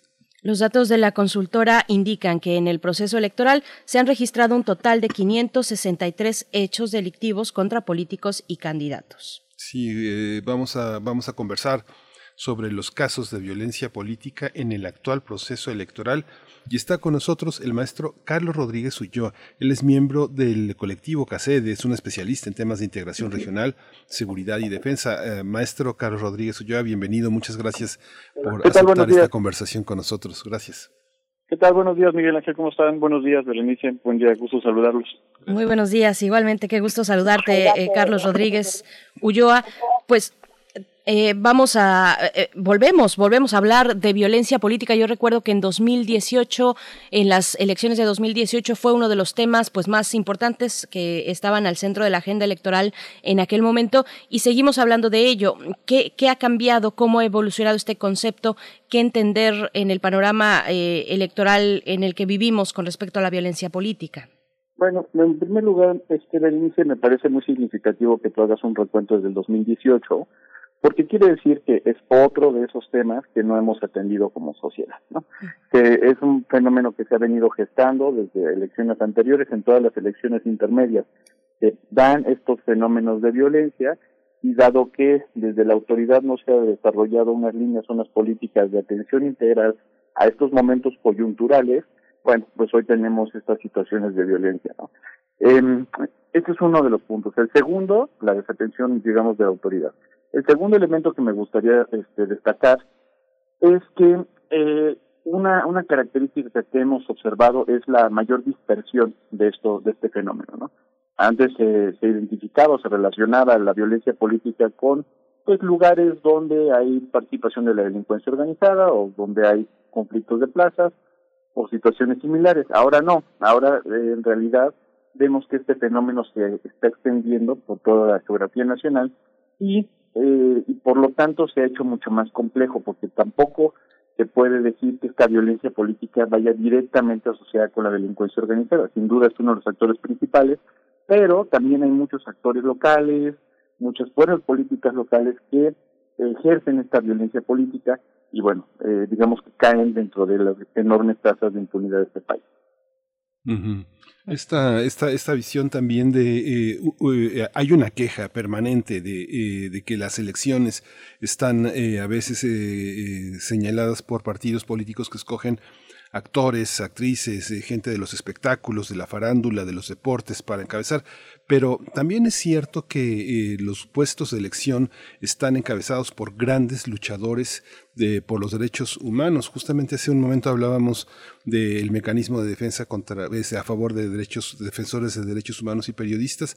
Y bueno, eh, 471 defensores son mujeres contra 415 hombres. Digamos que las mujeres parecen ser que en el interior del país son de las más comprometidas y las que más, con más dificultad, alcanzan a competir por el, el, registro en las urnas. ¿Cómo está esa, esa ecuación? ¿Hay una, hay una cuestión de género también? ¿Porque está, son violentados los candidatos? la, la cuestión de género en realidad va más asociada con la, eh, entre comillas, novedad de estas últimas elecciones, específicamente de esta del 2021, donde eh, por reglamentación del, del órgano electoral eh, requiere a los partidos políticos o a los actores de los, de los partidos que eh, se establezca una, una equidad, ¿no? una paridad respecto a la representación de las candidaturas. Entonces, esto digamos que abre el espacio para que para una mayor participación femenina eh, se manifieste en el, en el en el en el marco electoral. Pero, no obstante, Miguel Ángel, y retomo tu, tu comentario sobre el tema de los derechos humanos, me parece que va muy en sintonía con estos tiempos, ¿no? O estamos en una en una coyuntura en, unos, en estos últimos años, y lo hemos visto no solamente en el tema de las manifestaciones, sino de la famosa irrupción femenina, ¿no? Y que es la mayor participación de las mujeres en todos los ámbitos profesionales y en todos los ámbitos sociales, y, cada vez vamos a ver más y mayor activismo de parte de, de, del género femenino. Y, eh, y eso me parece que es como acorde con los tiempos, ¿no? O sea, más bien asociado a la violencia política, pues desafortunadamente esto abre un nuevo, un nuevo capítulo, digamos, ¿no? Para vincular este contexto de violencia contra las mujeres en el cual desafortunadamente vivimos con la violencia política que se manifiesta, ¿no? Carlos, también en tu primera intervención hablabas de la autoridad, eh, señalabas ah, eh, pues la, relevancia, por supuesto, de tomar en este tema a la autoridad, de revisar qué es lo que se está haciendo. Y, y, te pregunto, ¿a quién corresponde atender qué tipo de expresión de la violencia política? Porque son muchos los niveles, porque no todo se desarrolla en el ámbito de lo electoral, sino también de una, eh, de una cuestión pues delictiva, como ya también lo mencionabas un poquito que profundizar en, en la cuestión de la autoridad, quiénes y, y qué tipo de, de, expresiones se tienen que atender. Sí, mira, el, a la, la, responsabilidad sobre la violencia política en realidad se diluye entre múltiples actores, ¿no? Tanto organizaciones delictivas como grupos de interés, digamos, a los distintos órdenes de municipal, estatal y federal. Pero, sin duda, la autoridad sí tiene una responsabilidad mayor en el sentido de procurar que las reglas establecidas por la misma autoridad sean respetadas. Y hay una serie de mecanismos justo para que se puedan eh, llevar a cabo esta implementación de normas y de reglas y de leyes sin eh, afectar, digamos, a los individuos eh, que, participan de este proceso, ¿no? Y desafortunadamente aquí las autoridades, y tienen razón, o sea, en realidad es un problema que se hace más complejo eh, conforme se conforme participan los, los distintos órdenes de gobierno, a nivel municipal, nivel estatal, nivel federal. Tenemos el caso, no sé si recordemos que es de Oaxaca, donde desde la misma autoridad municipal se ejerce violencia política justo contra defensores de derechos humanos y de, otras causas sociales, ¿no?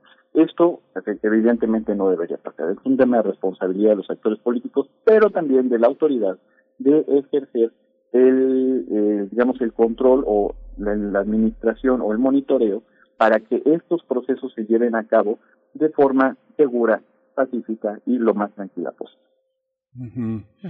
Es que uno no deja de ver, perdón que te insista, este, que te insista en esta en esta parte, maestro Carlos Rodríguez Ulloa, porque finalmente pareciera que las cuestiones de género son que estaban las personas, las mujeres sentadas en su sala viendo telenovelas y les dijeron, ya es hora de que participen. No es cierto. Hay una parte en la que en el interior del país las mujeres son las defensoras del terreno ecológico, son altas partícipes para detener la violencia de género, participan para eh, eh proteger a otras mujeres, proteger a niños, este, pelear por patria potestad, establecer eh, mecanismos para que se legalice el aborto en sus legislaturas correspondientes. Hay una parte en que a mí no me extraña ver que en el mecanismo de protección a periodistas sean 111 mujeres contra 300 hombres. Lo hemos visto en múltiples documentales cómo las periodistas mujeres se retiran, se retiran del ejercicio para proteger a su familia. Los hombres no, no generalmente son impulsados a seguir adelante, más protegidos.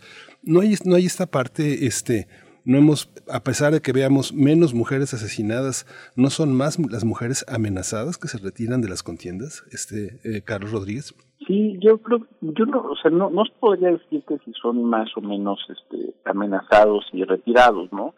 Eh, uno, coincido contigo totalmente en la, en la, en el valor, digamos, o el peso de eh, el género femenino como actor social de cambio, o sea, y eso es latente, eso es histórico, eso no es nuevo, ¿no? Te pongo múltiples ejemplos. Eh, México tiene una, una gran comunidad migrante en Zacatecas, Michoacán, Guanajuato y un largo etcétera, ¿no? Pero el tema aquí es que quienes se quedan a cargo de los de los temas familiares, la gran mayoría de las veces son mujeres, ¿no? Y salen adelante y buscan y emprenden y demás. Otro ejemplo también de, la participación femenina es eh, justo eh, las maquilas, ¿no? En el norte del país es una gran cantidad de mano de obra femenina, sobre todo femenina, que, eh, que migró por distintas razones de distintos lados del país y bueno, eventualmente encontraron un trabajo y se establecieron en, la en la industria maquiladora del norte del país, ¿no? Entonces, efectivamente, eh, la, esta erupción femenina no, no es de un día para otro, claro que no es un proceso social muy complejo y justamente por lo mismo no se han desarrollado los mecanismos institucionales para dar cauce a esta a estas demandas, ¿no? Eh, ahora, esto cómo se refleja en el ámbito político, pues me parece que apenas estamos llegando a esta situación donde se está reconociendo la importancia de la paridad como un uno un primer paso o un siguiente paso en este esquema de reconocimiento de espacios y de valor de toda esta de toda esta eh, actuación femenina y política en específico no ahora en el momento en el que tú eh, participas de un escenario ya sea eh, de trabajo o político o de defensa de derechos y demás, pues evidentemente te estás eh, metiendo en un espacio, en un escenario, estás participando en un escenario donde ya hay múltiples actores involucrados y donde no necesariamente tu participación es bien vista, sino es que es vista con recelo o directamente con resentimiento, ¿no? Y eso es lo que abre los espacios para ejercer esta violencia, esta violencia en sus múltiples, en sus múltiples manifestaciones y la violencia política en particular, ¿no? Ahora, desafortunadamente también hay una, una franja, digamos, de vulnerabilidad, sobre todo por el tema de las redes sociales. También se puede dar un ciberacoso, eh, es muy fácil levantar falsos, está el tema de eh, el, chantaje, en fin, hay una serie de elementos, y, y, y con esto cierro el comentario, hay una serie de elementos previos respecto a violencia política antes de la el fallecimiento de candidatos, ¿no? Y estos elementos previos, estos sensores, este este espectro no se ha explorado ni por los actores involucrados, ni por los partidos políticos, y mucho menos por la autoridad.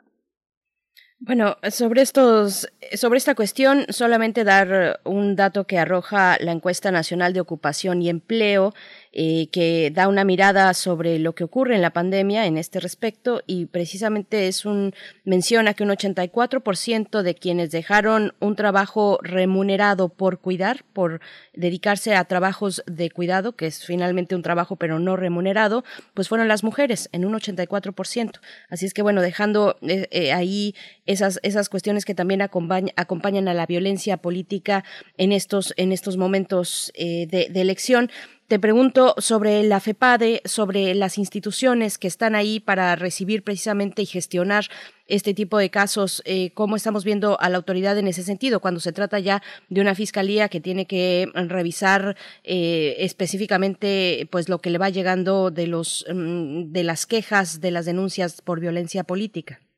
Claro.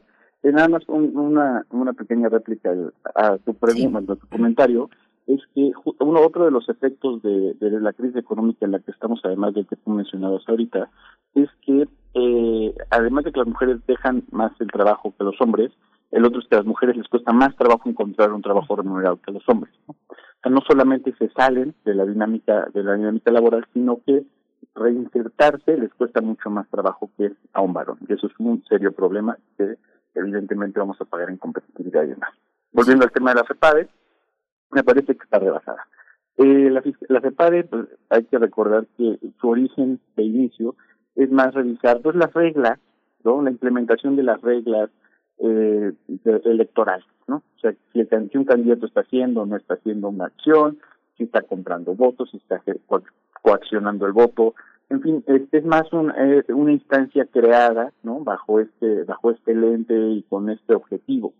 ¿No? Eh, me parece que el tema de violencia política, si bien podría ser competencia de la FEPADE, rebasa, rebasa esta, esta institución que eh, por sí no, no es muy, digamos, no es muy fuerte, no es muy grande, ¿no? No le da, no le da la vida para atender eh, de un día para otro, literal, eh, una serie de, de casos y de eventos como hemos visto actualmente y eh, necesariamente requiere de una de una asociación, de un esquema de colaboración mucho más fluidos con la autoridad federal, en este caso la Fiscalía General de la República o en su defecto la Secretaría de Seguridad y Protección Ciudadana.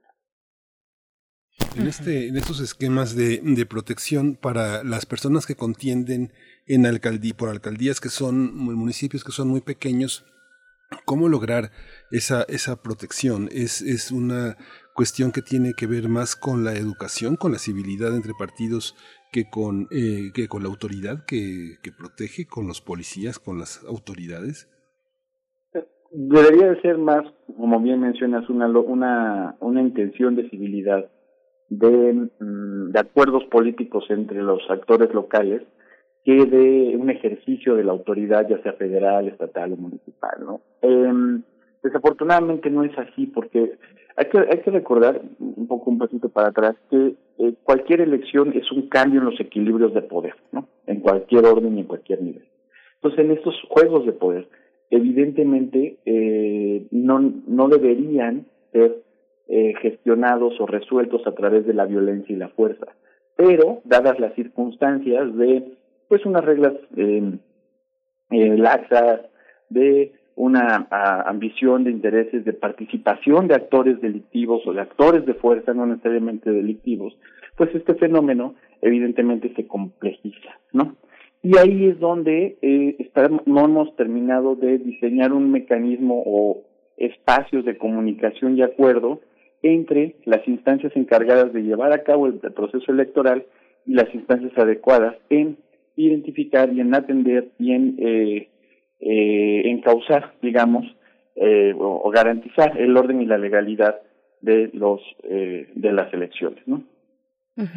eh, Carlos Rodríguez Ulloa, yo, bueno, eh, respecto a lo que comentas, te pregunto y, me gustaría que profundizaras un poco más sobre otros factores que precisamente no son institucionales, no se encuentran en el ámbito de la contienda electoral, sino fuera de esta y que tienen más que ver con eh, delincuencia organizada cómo estamos en ese sentido, eh, qué podríamos anotar eh, pues de una situación que ya llevamos años con distintos matices y en distintos niveles, por supuesto, pero años arrastrando en este país, la delincuencia organizada.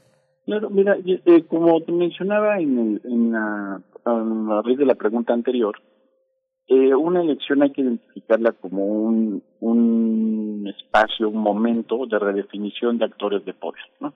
Y con base en ese enfoque, nos damos cuenta hoy que la delincuencia organizada es un actor de poder en distintos órdenes de gobierno o a distintos niveles, en distintas localidades, en distintos territorios. El tema aquí es cómo ejerce ese poder, ¿no? El espectro de opciones que tiene para ejercer esa fuerza y ese poder pues va desde el uso de la violencia directa, ¿no? A la amenaza, la coacción, la coerción, o sea, tiene todo un espectro, pero no solo eso, también tiene, llamémosle un, un brazo eh, como positivo, ¿no? Y es, tiene alcance, tienen recursos, tienen despensas.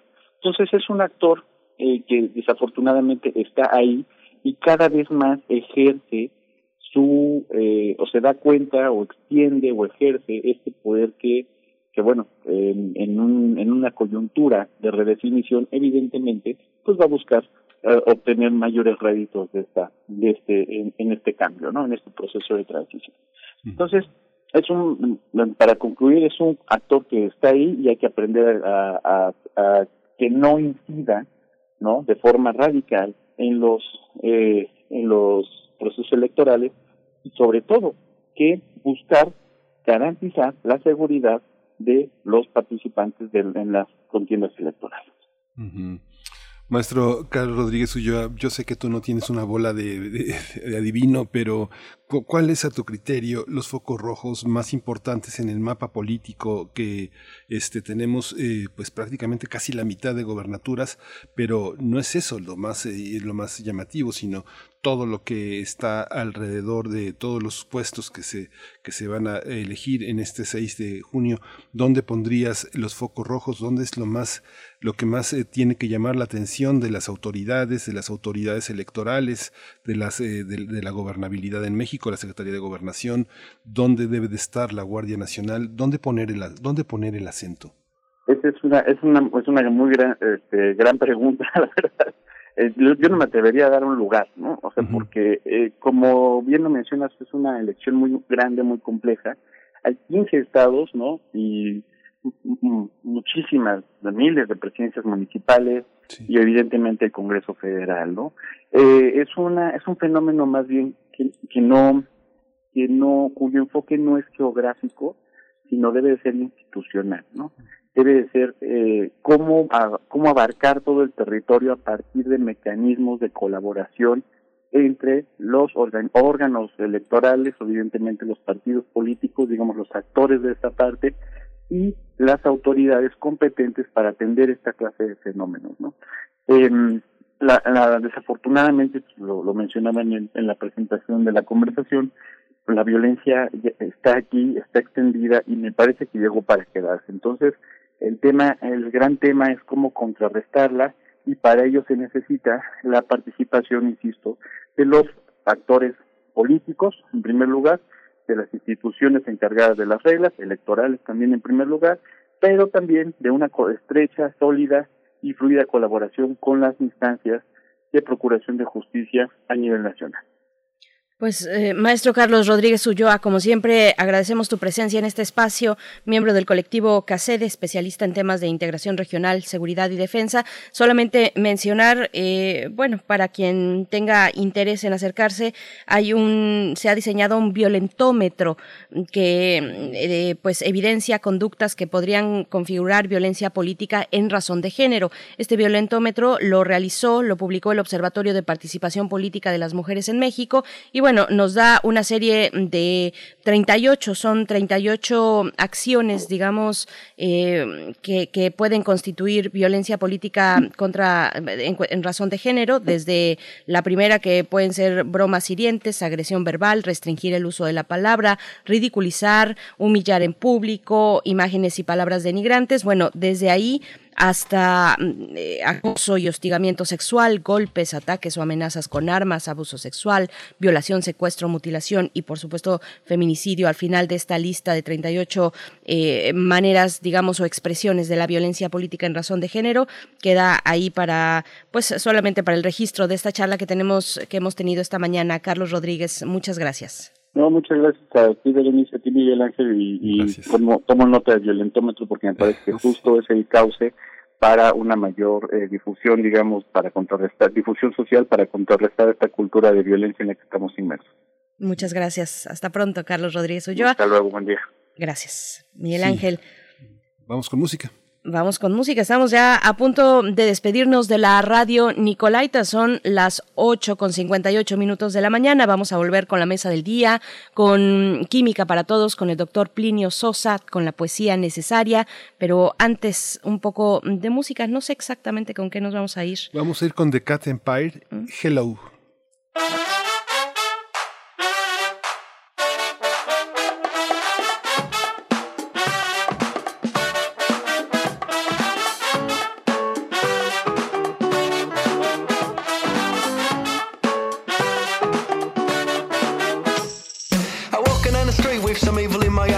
Thoughts in my head that were making me feel high. On my head was a hoodie, in my ears was some bass. I was walking by my dog when I saw that sexy face come towards me. With a little cheeky smile, if she was a phone, I pick her up and dial the fire brigade. Oh, zero, zero, zero. She stole me my tracks and said, I'm oh, hello, hello. Oh, hello, hello. Was sleeping in the sand with some dreams in my head that were causing an extension to the tail of my bed. And the waves were rolling like the curves on those legs, like that sweet beach pillow with a centerfold spread. In the midst of the slumber, heard some footsteps are creeping, and I woke to discover the woman I've been dreaming. She knelt down beside, said, Can I share your pillow? I rolled over and I said, Well, hello, hello. Hello, hello. Some like money making, some like cars, and some like the houses with the rooftop spires. And some like to gossip about some rich sugar daddies. But me and my friends will like the golden brown honeys. And some like watching people living on TV. That's a little strange if you're asking me, cause I like to eat and laugh and, and play down. Know these are the things I know. Well, hello, hello. Oh, hello, hello. Ah,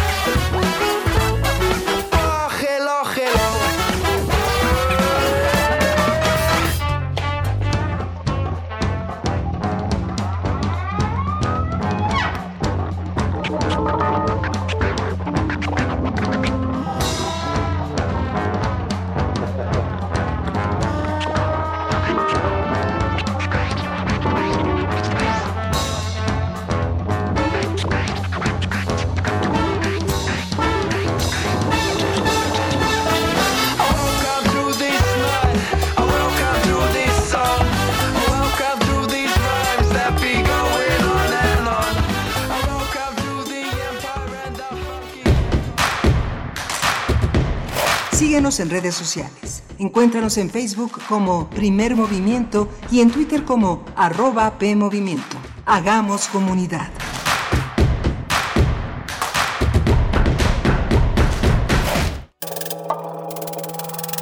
Artistas, pensadores, académicos y activistas de distintas partes del mundo se reúnen para pensar en qué situación nos encontramos hoy, hacia dónde vamos, hacia dónde deberíamos ir. Rita Segato, Walter Miñolo, Jos Piña, la activista afrocolombiana Francia Márquez, el líder de la nación Inga Hernando Chindoy, perspectivas queer y trans y más participan en el ciclo Arte, Política y Contracultura, del 6 de abril al 18 de mayo. Sintoniza los eventos en las redes sociales del Museo Universitario del Chopo y de Cultura en Directo UNAM.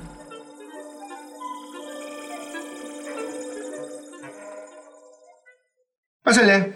Dígame, ¿es usted seguidor de la 4T? Soy comerciante. Mi negocio quebró y necesito apoyo para trabajar. ¿Trabajar? Por eso no le podemos ayudar aquí, señor. Siguiente. Que no te hagan güey. Con el programa económico Fénix CDMX promoveremos la reactivación económica de la Ciudad de México, apoyando empresas que hayan conservado y aumenten puestos de trabajo, que promuevan la incorporación de jóvenes y se certifiquen en igualdad salarial. Cambiemos. La Ciudad de México te necesita. Vota PAN. Con Morena, las grandes decisiones del país las toma la gente. El pueblo guía nuestro proyecto de transformación. Hoy su voz suena más fuerte que nunca. El pueblo participa en la construcción del destino de México. Este movimiento es suyo. El pueblo elige a sus representantes y el destino de los proyectos y recursos de la nación que son suyos también. Nosotros respetamos la voluntad popular. Con Morena, el pueblo manda.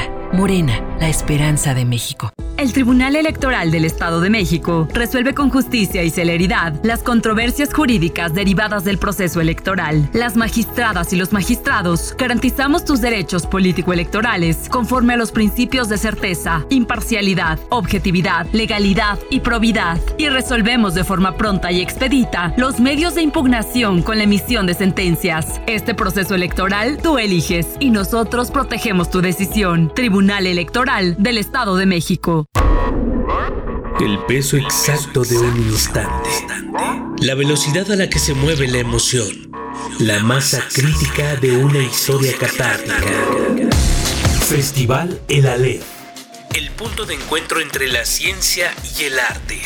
Charlas, talleres, teatro, danza, música y cine de la mano de destacados científicos internacionales. Disfrútalo sin salir de casa a través de nuestras plataformas online del 20 al 30 de mayo. Consulta la programación en www.culturaunam.mx diagonal el. Invita Cultura UNAM.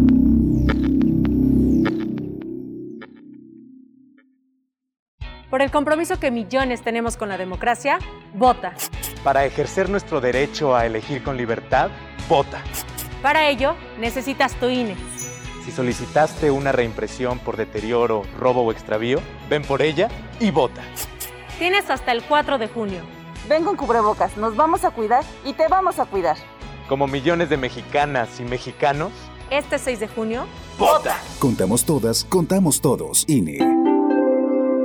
Habla Iván Rodríguez, candidato a diputado federal por el Distrito 22 de Naucalpan. Aquí en Naucalpan no van bien las cosas. Hay miedo por la inseguridad y preocupación por la economía. Y todo sigue subiendo de precio. Por eso, pongo en tus manos mi experiencia, pero sobre todo, mi vocación para ayudarte a que tú y tu familia vivan mejor. Soy Iván Rodríguez y quiero ser tu próximo diputado federal, porque México nos necesita a todos.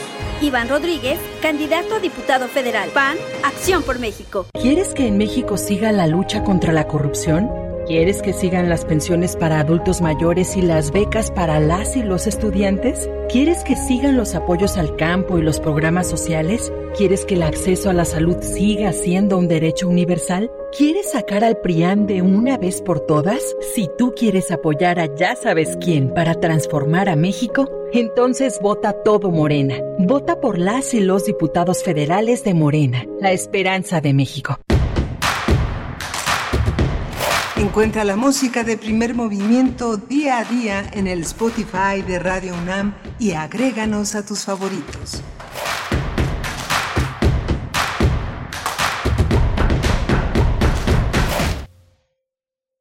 Bien, estamos ya de vuelta en primer movimiento. Bienvenidos a esta tercera hora de transmisión en este día miércoles, miércoles 19 de mayo de 2021. Les saludamos por parte de todo el equipo de Primer Movimiento y bueno, tendremos para esta mañana mm, lo que resta por delante la mesa del día. Vamos a estar conversando acerca de una publicación, el libro de Hugo José Suárez, El desencanto de los eh, de los 14 años, 14 años, así se titula El desencanto, 14 años del gobierno de Evo Morales a la realidad boliviana de hoy. Pues bueno, saludo también a mi compañero Miguel Ángel Quemain en los micrófonos Querido Miguel Ángel, ¿cómo estás? Ah, la verdad, dice, haciendo, haciendo malabares, malabares. ya escuchamos. Con mi silla, con la puerta, con todo. Bueno, este, pero bueno, ya regresamos aquí. Es una, eh, recorrimos temas, como señalabas, muy, muy, muy difíciles, muy complicados, ¿no? Es algo, es algo la participación política de las mujeres, este,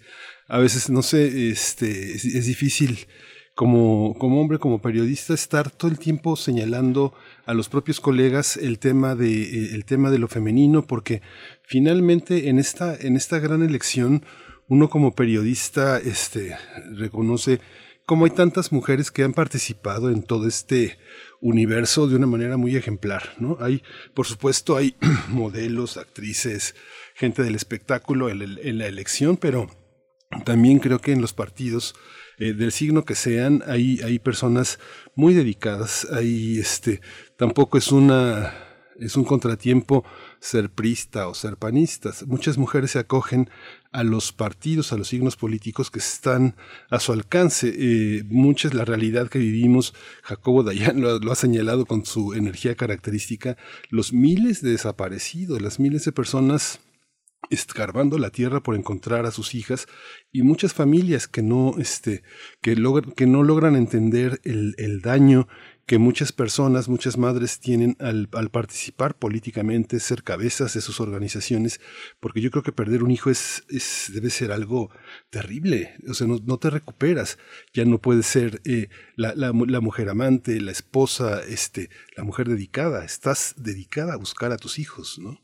Así es, y bueno, y es que eh, mencionábamos en esta charla anterior con Carlos Rodríguez Ulloa el, el violentómetro esta herramienta del Observatorio de Participación Política de las Mujeres en México, que recién se publicó y que da cuenta de acciones, conductas, también omisiones, un total de 38 enlistadas, desde las más, eh, digamos, cotidianas, aquellas eh, agresiones verbales, incluso virtuales, todo lo que queda en el ámbito de lo cotidiano, de prácticas que se consideran pues parte de la cultura, parte de la cultura donde se desarrollan pues precisamente estas, eh, estas violencias, donde tienen lugar estas violencias, hasta lo más letal como puede ser, eh, bueno, la violación, el secuestro, el feminicidio. Hay que acercarse a revisar este violentómetro que, que realiza este observatorio. Bueno, es interesante verdad empezar a eh, o seguirle la pista a estas acciones con las que nos hemos encontrado durante los procesos electorales y bueno, ponerle mucha atención a lo que está ocurriendo en el eh, presente eh, proceso electoral, Miguel Ángel. Sí, fíjate que también el tema de San Juana Martínez pone de relieve muchos temas. En, en 2008, Lucía Lagunes encabezó un trabajo que fue muy difícil, que hubo mucha gente involucrada para hablar de las condiciones laborales de los periodistas en México. los periodistas tienen, tenemos muchos riesgos, pero muchos de los riesgos que tienen los periodistas son sus patrones, son sus empleadores. Eh, un periodista, eh, generalmente la situación laboral, que yo creo que se debería de actualizar, pero los periódicos, los medios que piden transparencia son muy herméticos, son muy herméticos para hablar de las condiciones de contratación de, los periodistas, pero eh, eh, yo he vivido mucho, he comido en fondas, en, tacos, en puestos con mis colegas, con mis amigos y, la dificultad de tener un auto, de, vestirse, de tener una, educación digna para, para su familia, eh, créditos para comprar habitación, eh, los empleadores son, son a veces eh, peores enemigos que la delincuencia organizada. Son, no, no, pagan prestaciones sociales, no hay seguridad social, no hay gastos médicos, eh, no hay mecanismos, Berenice, no hay mecanismos. Esta, esta parte de protección yo creo que también tiene que empezar por los mismos empleadores. ¿no? Así es, sin duda. Bien, pues pasando, pasando a otros temas, pasando a otros temas, también queremos invitarles a participar en nuestra tómbola virtual que tendrá lugar el próximo viernes, el viernes de esta semana, porque estamos, eh, vamos en esta tómbola a dar un, un ejemplar de Fuego Lento, una recopilación de 39 historietas realizadas por el maestro Ricardo Peláez Goicochea, que nos ha acompañado aquí en Primer Movimiento, a quien enviamos un, un abrazo fuerte. Y bueno, es una obra, esta es una obra fundamental para la narrativa gráfica mexicana, eh, una obra fundamental también de la historieta independiente y tenemos un ejemplar que va a ir firmado, que va, eh, va, va garantizado de esa manera. Y bueno, para ganarlo, quienes quieran participar tienen que seguirnos en nuestras cuentas de Twitter y de Facebook, buscar la publicación donde hablamos al respecto, Fuego Lento de Ricardo Peláez Goicochea, y en esa publicación etiquetar a un amigo, una amiga con la que compartirían esa lectura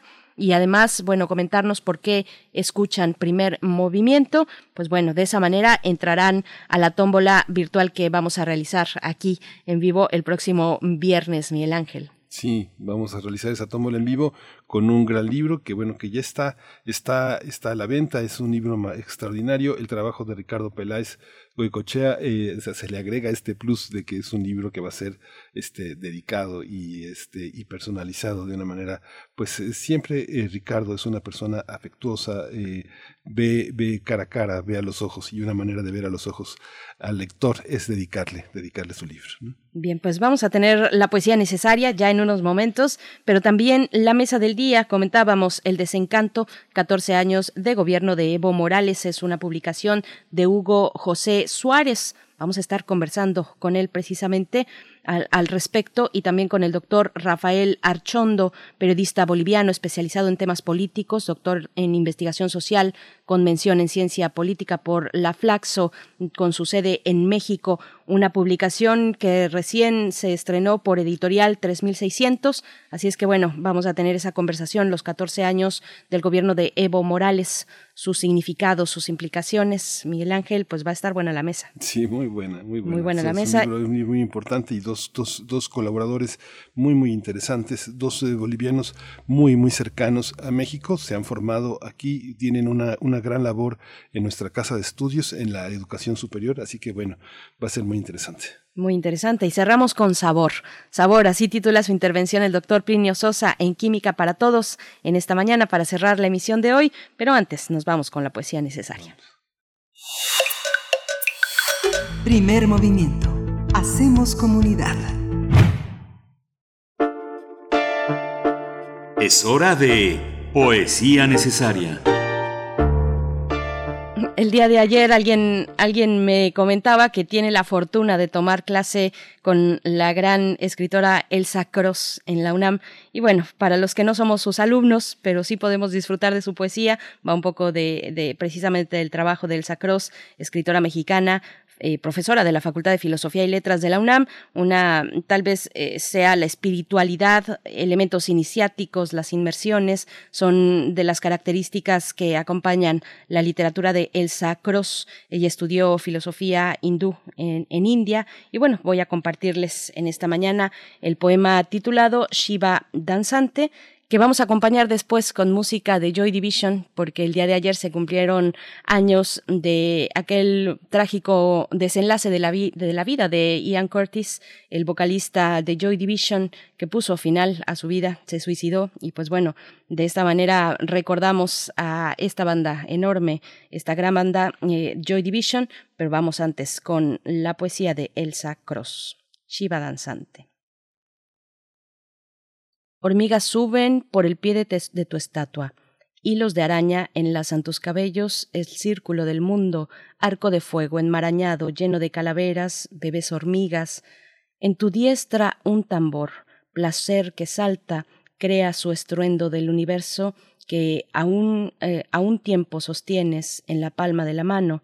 Allí también el fuego que todo lo destruye, vuelan cenizas donde tu danza se desata, la noche se pierde en el ojo de silencio, de donde emanan palabras y criaturas, queda tu paso en el broche detenido, incendias hacia atrás toda memoria, hacia adelante toda expectación, y en el presente puro solo te soy, me eres, los confines del mundo en las puntas de tu pelo enmarañado.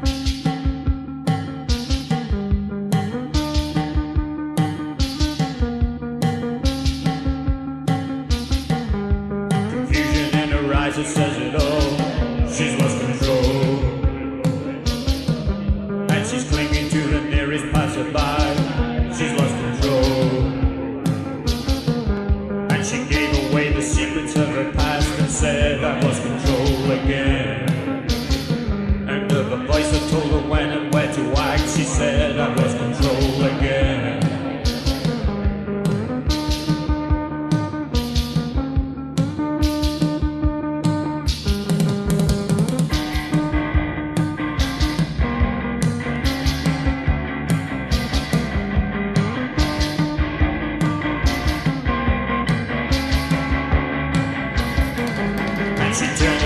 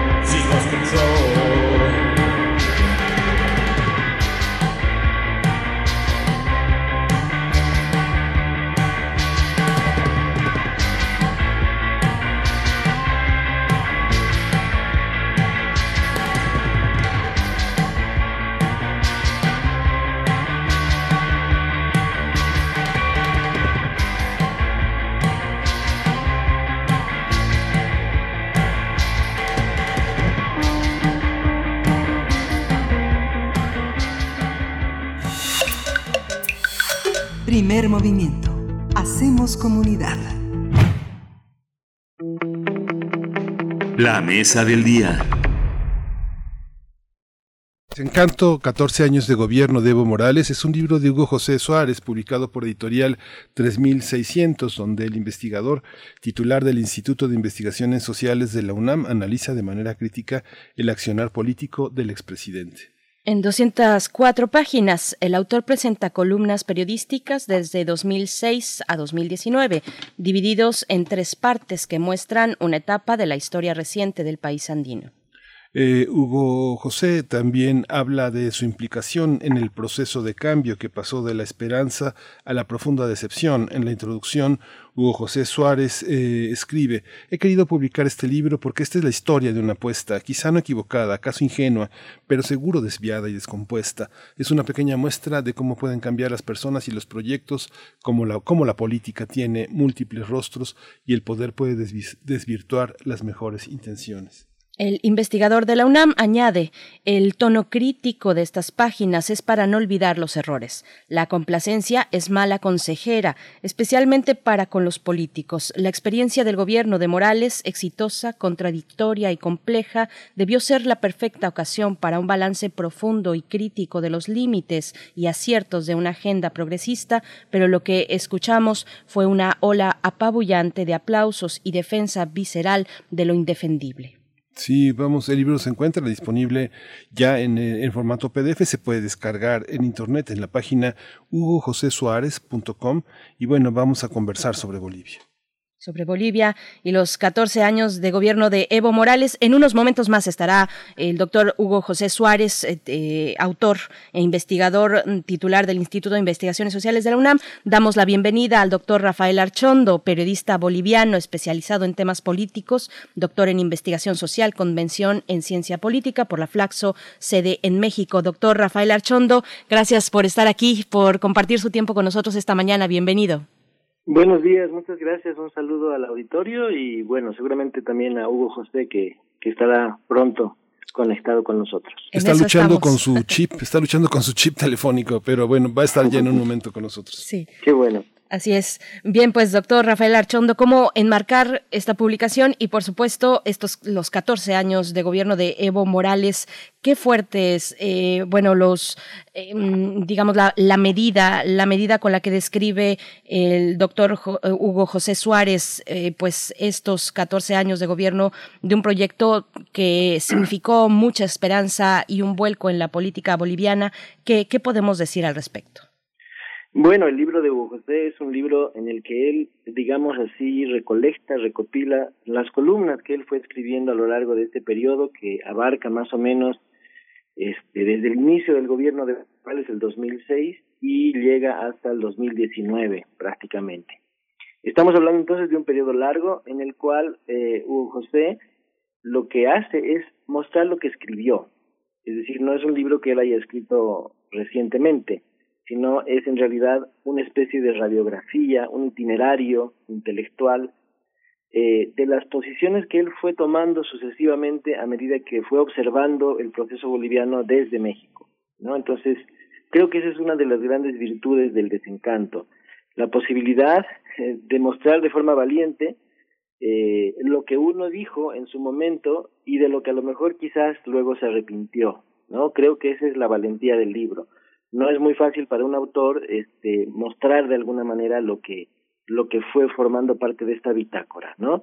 Y efectivamente Hugo José pasa del entusiasmo, de la adhesión abierta, eh, sincera, directa al proceso de, de Evo Morales, ¿no? Que, que dirigió Evo Morales, a un momento, digamos así, de cautela, de primeras críticas, de primeros malentendidos o distancias, y finalmente ya en la última parte del libro, sobre todo a partir de 2019, pues ahí llega el desencanto, ¿no? El desencanto en el sentido de que todo lo que se había esperado del proceso termina siendo de alguna forma escamoteado por las mismas decisiones que toman los actores políticos en curso, ¿no? Hay un periodo intermedio entre 2011 y 2017 donde Hugo José eh, calla, no dice nada, eh, mantiene silencio, eh, porque el 2011 él comienza a desarrollar las primeras críticas. Y en el momento en que él, que había sido durante muchos años un eh, defensor del proceso, comienza a tomar las primeras distancias, comienza a generar los primeros cuestionamientos, Hugo José, él lo cuenta en el libro, recibe una reacción muy airada en las redes sociales. Las personas que lo habían leído con interés, que lo habían respaldado en sus posiciones, no entendieron e incluso repudiaron este cambio de posición, que todavía fue en ese momento en 2011 era un cambio tímido, digamos así, ¿no? Él tenía algunas críticas. Y esta reacción airada, enojada, molesta de muchos amigos y lectores de él le hacen callar. Y es en 2017 donde él retoma actividad pública ya ingresa, digamos, al debate público como un abierto crítico del proceso, ¿no? Después seguramente de madurar durante todos esos años eh, qué es lo que había faltado, qué es lo que no se hizo, qué es lo que fue un error. Y entonces ahí prácticamente José, podríamos decir, cambia de bando. Y eso, sin duda alguna, en un intelectual, sobre todo en un intelectual que no está en Bolivia, sino que escribe desde México, pues no es nada fácil. ¿No? Yo creo que ahí están, digamos, los elementos centrales del desencanto. ¿Y qué marca, qué marca el desencanto? ¿Qué es, eh, porque también el libro reúne varias, eh, es una bitácora, es un diario, prácticamente es un diario de observador, es un diario de viaje político eh, y que viene y que viene pensando, también está alimentado en el caso de, de Hugo José de una tradición de, de, izquierda, de una izquierda que no no negoció su transición. Parece que parte del desencanto es una transición a la democracia negociada, este Rafael. Bueno, sí es interesante la pregunta porque habría que pensar por qué eh, Hugo José Suárez se desencanta del proceso después de haber tenido esa adhesión tan entusiasta, ¿no? Yo encuentro que el 2011 él comienza a hacer esta primera crítica y su crítica se fundamenta sobre todo en el hecho de que el movimiento al socialismo, de que Evo Morales ha logrado una serie de objetivos muy importantes para el país, Bolivia ha cambiado desde sus fundamentos, hay mayores niveles de igualdad, hay menos pobreza, hay una serie de evidentes signos de progreso, digamos así, pero ha utilizado, digamos, esos logros, ese respaldo, esa legitimidad enorme que fue, digamos, construyendo y manteniendo a lo largo de los años para tener una actitud de, digamos, monopolio del poder, ¿no? Eh, lo que Hugo José critica el 2011 es que el MAS y Evo Morales comienzan a convertirse, digamos así, en el único referente de la verdad histórica de la izquierda y no permiten que otras ah, opciones de izquierda se desarrollen al mismo tiempo. Entonces hay una clara intención del MAS de eh, tener el control absoluto del campo de la izquierda y no permitir disidencias, tanto internas como externas. Eh, lo que se percibe es, digamos así, un, una posición muy sectaria por parte del MAS. Cuando alguien dentro del MAS critica algunos de los errores que se cometieron y fueron muchos, entonces inmediatamente es calificado como de derecha, como alguien que está al servicio del imperialismo. Eh, inmediatamente hay el estigma sobre esas personas que se atreven de alguna manera dentro del MAS a criticar. Y ni que se diga de las otras opciones de izquierda que con cierta importancia compitieron para por ejemplo, varias alcaldías eh, y no fueron parte del MAS, pero tuvieron, digamos, una actitud, por supuesto, favorable a las cosas que el MAS hacía. Con esos, con esas fuerzas de izquierda que no estaban dentro del MAS, el MAS es implacable y al final termina destruyendo cualquier tipo de disidencia. Ahí está, yo creo, el primer momento crítico eh, para el caso del libro, ¿no? Y es ahí donde se lo, eh, entonces, viene un embate contra Hugo José en las redes sociales calificando lo suyo como una traición. Pero yo creo que Hugo José sobre todo mantuvo una posición, eh, la posición de que el proceso de cambio debía ser abierto, debía aceptar la disidencia, debía permitir un debate interno y por supuesto debía tener el derecho y la posibilidad de criticar los errores que se estaban eh, eventualmente cometiendo. Doctor Archondo, bueno, podríamos hablar de muchos otros proyectos políticos a lo largo de la región latinoamericana, el mismo caso de México, y, la pregunta es, eh, esta cuestión, un proyecto político que enfrenta intereses eh, arraigados, eh, fuerzas extranjeras, se cierra necesariamente para, para fortalecerse en su interior. Esto es parte de un karma, por decirlo de alguna manera, de, de proyectos que enfrentan, pues, intereses tan, tan fuertes y tan importantes eh, que, que llegan a un país, pues, a extraer su riqueza, a lo que han hecho en nuestros países latinoamericanos.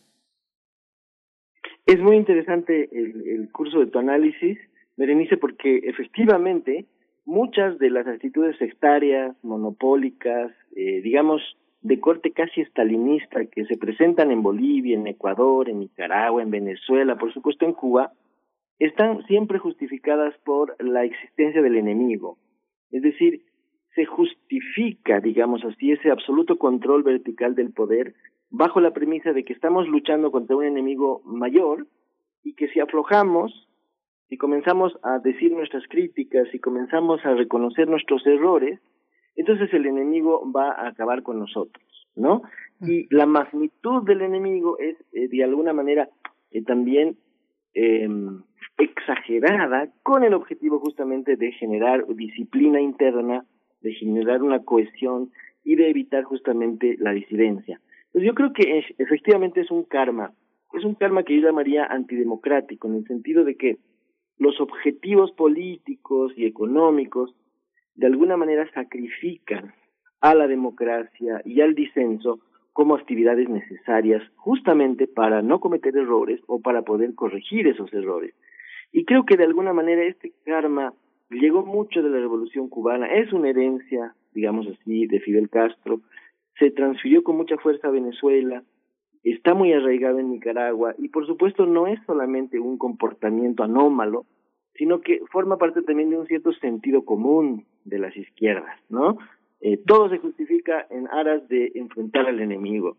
Y creo que, por lo menos en Bolivia, eso ha significado en muchos sentidos una erosión del proyecto político, ¿no? Porque muchos segmentos, eh, muchos intelectuales han desertado del movimiento al socialismo por este comportamiento y, y al mismo tiempo el enemigo al que tanto se refieren, ¿no? Para justificar ese monopolio, pues es un enemigo que prácticamente está desaparecido, ¿no? Es decir, que no es una amenaza real. Y yo creo que Hugo José, y tal vez yo también, este, hubiéramos esperado que una vez derrotado ese enemigo, una vez convalidada la fuerza indiscutible del MAS en la sociedad boliviana, hubiese llegado un momento más bien de apertura, de flexibilización, de proliferación de otras ideas, ¿no? En aras justamente de generar creatividad y mayor fecundidad en lo que se está haciendo, ¿no? Pero eso lamentablemente no ha sucedido. Y Rafael, una uh, inevitablemente con lo que pasa en Latinoamérica hay analogías a los cambios que, que también eh, pasan eh, en México. Pareciera que el tema de la, de la desilusión eh, es, es, homogéneo, pero para nada, para nada es homogéneo. Justamente eh, en enero de este año se cumplieron, o se cumplieron este, 40 años, 40 años de la masacre de Harrington, de esta, este asesinato de ocho militantes del movimiento de izquierda revolucionaria, Jorge Valdivieso, Gonzalo Barrón, Artemio Camargo, a lo mejor se me olvida alguien, pero no se me va a olvidar el nombre de José Luis Suárez, que uh -huh. José Luis Suárez es, eh, es, es, el padre de Hugo José Suárez y justamente Hugo José en, en La Paz pronunció un discurso de, de, de, de, memoria, de reivindicación de esta memoria y parece ser que tendríamos que lanzarnos un clavado hasta esos años para ver cómo se explica eh, eh, el actual movimiento y la nueva y la nueva este el nuevo impulso que cobra el gobierno actual en Bolivia, cómo entenderlo.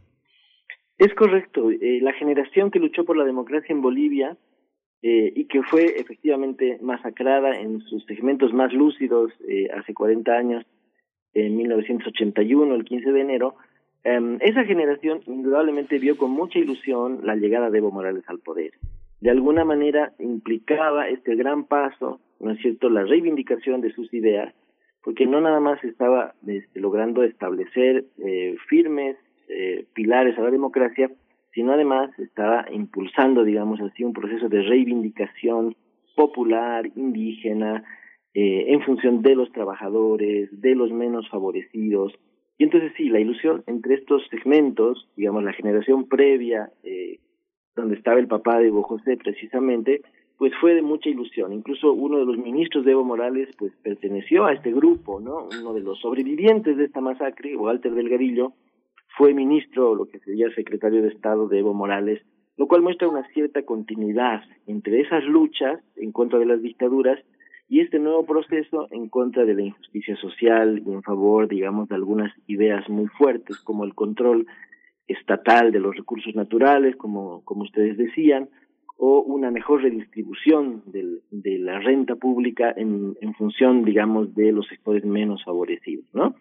Entonces, yo creo que en esto el libro El desencanto pues no no desconoce los innegables avances que han quedado validados el año pasado cuando el MAS gana las elecciones, ¿no?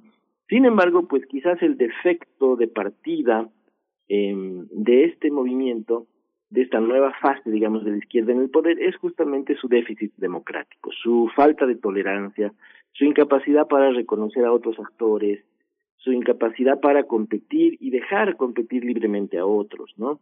Eh, este, es, digamos, el peor eh, de los antecedentes y, digamos, sería como el mal comportamiento dentro de un proceso que evidentemente tiene sus luces, ¿no? Tiene sus innegables avances. Y entonces, bueno, estamos en ese proceso, ¿no? Estamos, eh, de alguna manera, pues, analizando la posibilidad de que el MAS no sea un partido de Estado, ¿no? México ha sufrido la existencia de un partido de Estado, de un monopolio del poder por parte de una élite o de un solo grupo, y creo que, bueno, ese es el ejemplo más claro de lo que hay que evitar. Estamos ya en compañía del doctor Hugo José Suárez, investigador titular del Instituto de Investigaciones Sociales de la UNAM y autor de El desencanto, los 14 años de gobierno de Evo Morales. Doctor, muchas gracias por, por estar aquí. Al fin lo logramos, doctor Hugo José. Gracias por, por, por esta charla. Bienvenido. Muchísimas gracias, en verdad eh, un gusto. Hemos podido eh, sortear las dificultades tecnológicas, pero he estado escuchando minuto a minuto eh, Miguel Ángel, Berenice y Rafa esta, esta conversación. Y en verdad un, un gusto enorme poder estar compartiendo con ustedes, que no es la primera vez, hemos estado varias veces aquí con Primer Movimiento. Y realmente me parece fabuloso que podamos hablar de Bolivia eh, desde la UNAM eh, eh, y en México, poniendo finalmente distintas maneras de comprender los, los procesos complejos bolivianos, que a menudo, digamos, son de una complejidad enorme, por supuesto, como todos los procesos sociales, pero en, en, el caso boliviano, por supuesto, que tiene una complejidad enorme, con contradicciones, con idas y venidas, y que finalmente cuando viajan en avión eh, llegan a, México con una simplicidad infantil e ideológica eh, de la cual es muy difícil salir porque resulta que es una batalla de buenos y malos eh, y, bueno, la gente a veces se queda con, sea con, con cifras, con ideas, con posiciones que son tremendamente cuestionables y que son realmente, que ven la historia entre, de, buenos y malos cuando en realidad las cosas son muy complejas. Entonces, eh, poder eh, charlarlas, discutirlas, matizarlas, poner en duda, eh, en fin, creo que es una labor primero que universitaria, escuchar todas las posiciones, discutirlas y por supuesto que en eso primer movimiento siempre una maravilla, yo siempre me siento en casa. Muchísimas gracias. Gracias, gracias, doctor Hugo José. Pues bueno, abro entonces esta, esta conversación retomando lo que nos comenta, porque nos dice un radio escucha, ¿acaso no es real el enemigo externo? Nos preguntan en redes sociales. Y bueno, ahí está, ahí están estos elementos que nos ha dado el doctor Archondo, y le dejo el micrófono, doctor Hugo José Suárez, donde ubicar lo indefendible en el proyecto de Evo Morales. Sí, muchísimas gracias. Precisamente creo que los puntos que se han tocado en la, en la eh, eh, eh, por Rafael y por las preguntas, Berenice, Miguel Ángel, creo que precisamente tocan el corazón de este problema. Y lo que dice el, el, compañero en redes es cierto, o sea, ¿acaso no es real? Por supuesto que es real y por supuesto que el problema está ahí. Pero lo interesante es que se utiliza finalmente, lo decía muy bien Rafa, se utiliza el, problema, digamos, real de la amenaza para aplanar las diferencias al interior. Y eso es eh, un, tema muy complicado porque nos lleva a autoritarismos eh, internos justificados porque hay un enemigo muy grande. Eh, eso no significa que, el enemigo no esté, el enemigo está, pero siempre hay otras maneras de, de, decir las cosas, siempre hay otros caminos de hacer las cosas más inclusivas. Inclusive si vemos ejemplos en la historia donde hay enemigos muy grandes, pero que la salida no fue eh, la ortodoxia, el refugio en la ortodoxia y el camino hacia el autoritarismo, sino más bien tratar de fortalecerse a partir de la diferencia, fortalecerse a partir de la pluralidad, fortalecerse a partir de la democracia. Ese es el desafío. Yo creo que es muy importante, digamos, esto que, que, decías, Berenice, alrededor del tema del karma. Es un karma este de, porque en realidad lo que está tratando de hablar el libro, sobre texto, digamos, de la historia boliviana, es sobre todo de la relación de la izquierda con el poder. Y, eh, y, cuál es esta relación que tenemos eh, eh, quienes nos consideramos de la tradición de izquierda latinoamericana con el poder y si estamos condenados a que todo tiene que ser el camino del autoritarismo, de la concentración de poder, en el momento en el que uno tiene la administración de lo público.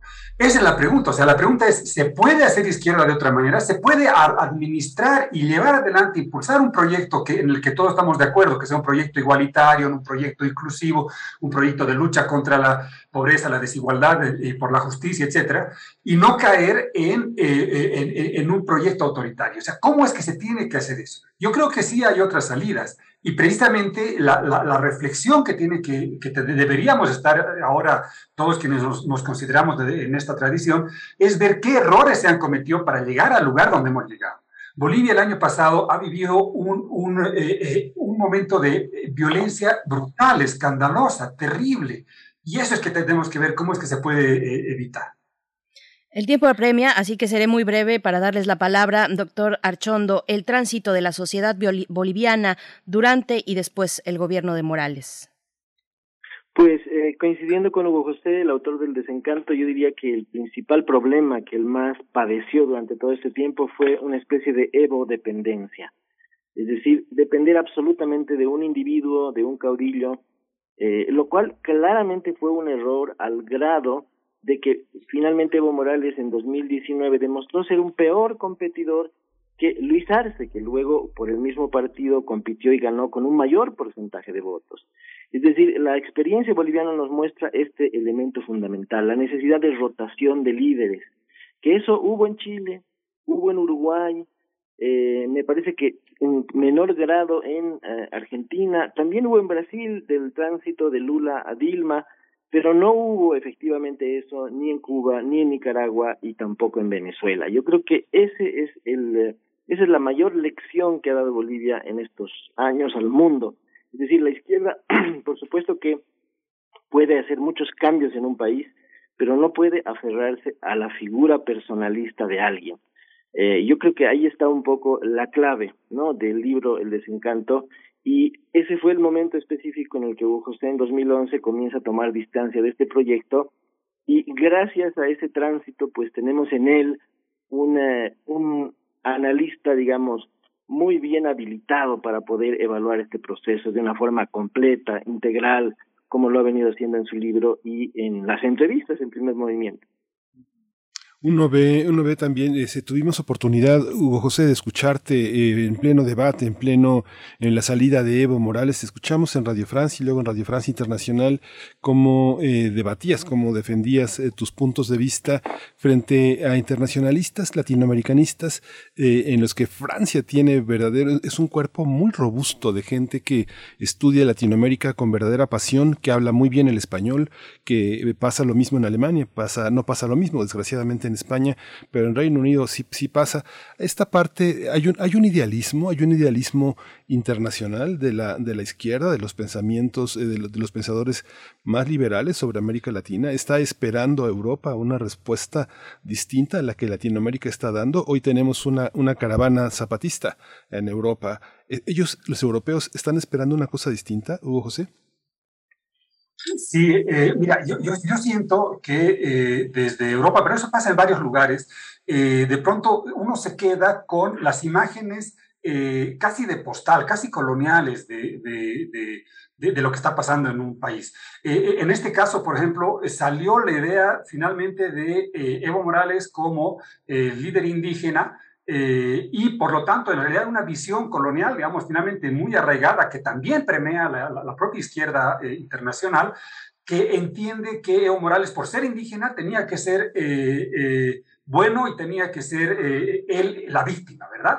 Eh, y eso más una serie de, acontecimientos históricos eh, reales. Entonces, no se podía ver el presidente que efectivamente, digamos, tenía un origen indígena y que efectivamente había impulsado un, un proyecto social interesante, no se podía ver en él en realidad en lo que se había convertido. Y entonces de pronto se dejaba de ver que eh, el presidente indígena no era solamente un presidente indígena, sino que era a la vez un presidente muy abusivo de los propios pueblos indígenas, por ejemplo.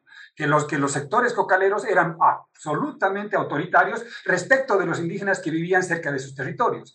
O sea, resulta que, eh, que el ser indígena parecería que exonera eh, de la posibilidad de ser un poderoso, autoritario y déspota. Y eso fue lo que le sucedió, digamos, a, Evo Morales. Y está documentado por todo lado, ¿no? Yo quisiera terminar esto eh, eh, retomando esto, esto que decías generosamente, Miguel, que el... hablando de, mi padre, ¿verdad? Que mi padre efectivamente fue asesinado en, la dictadura del 81. Eh, y, sí, o sea, eh, yo siento que hay una tradición boliviana finalmente de lucha contra el autoritarismo que se ha visto expresada en, distintos, en distintas formas, en distintos momentos.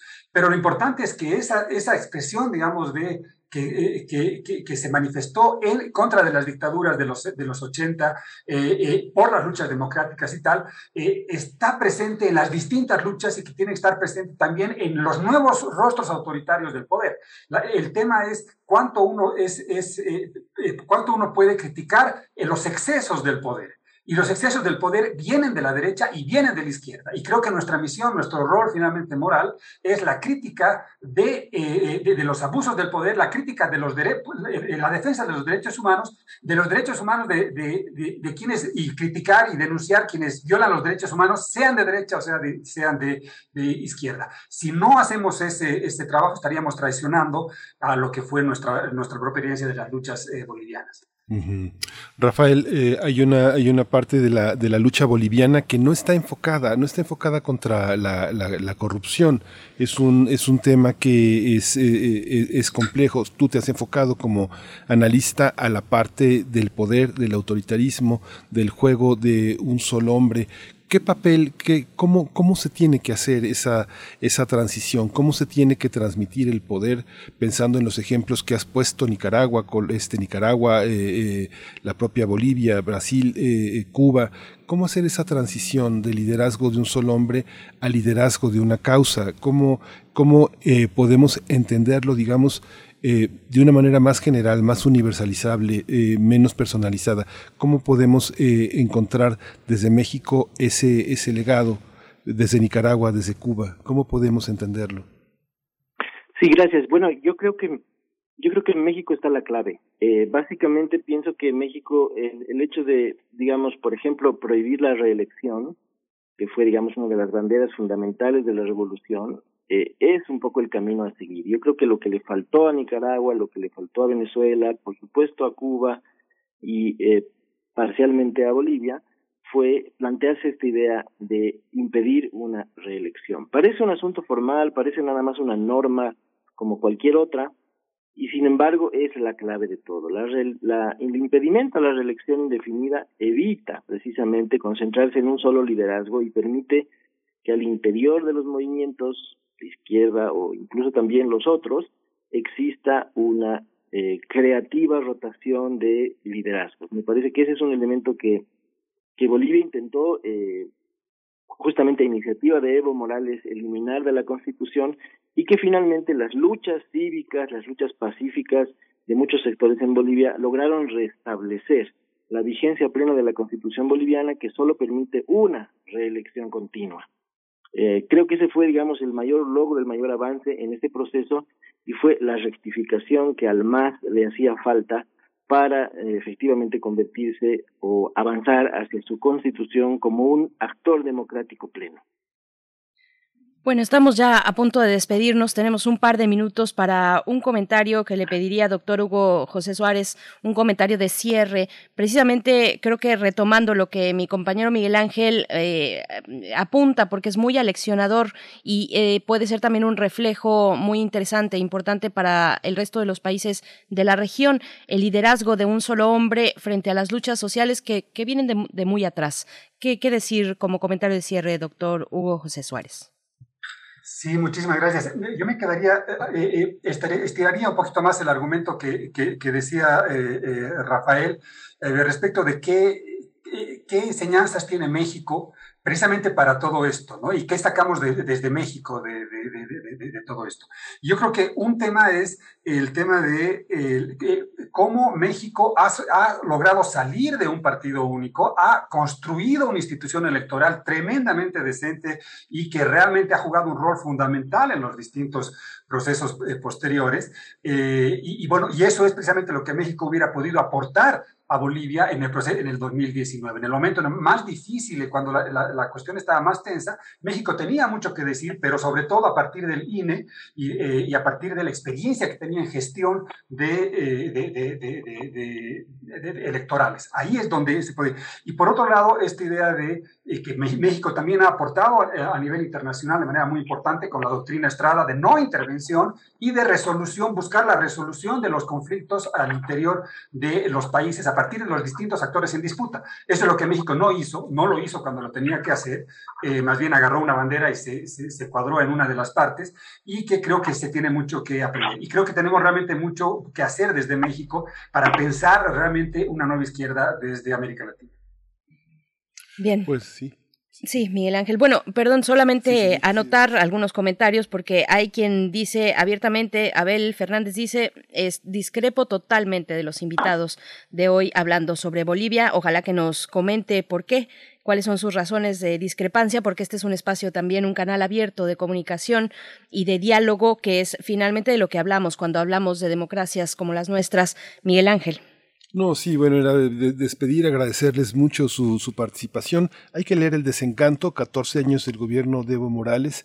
Eh, Hugo José Suárez ha, puesto muy generosamente en el espacio oh, de, de internet que tiene, www.hugojosesuárez.com muchos de los libros eh, que ha publicado. Él es un sociólogo en, la UNAM, investigador titular del Instituto de Investigaciones Sociales dedicado a la sociología de la religión.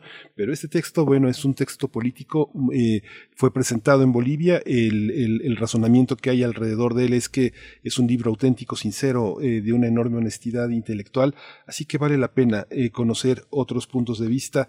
Y bueno, Rafael Archondo, te agradecemos muchísimo siempre, siempre eres parte de nuestros mexicanos eh, anclados aquí en este, en este gran país, siempre, eh, siempre dispuesto. Te agradecemos muchísimo tu presencia aquí en Primer Movimiento.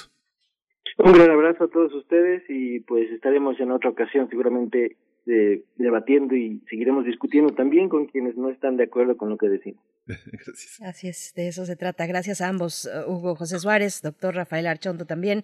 Gracias, gracias por su eh, participación en esta mañana. Queda hecha la invitación a leer eh, 14 años de gobierno de Evo Morales, El desencanto, Miguel Ángel. Sí, pues vamos a, vamos a ir a nuestra siguiente sección, vamos a ir con música. Yo creo que sí, vamos, vamos, sí, vamos con Sí, vamos con, con música.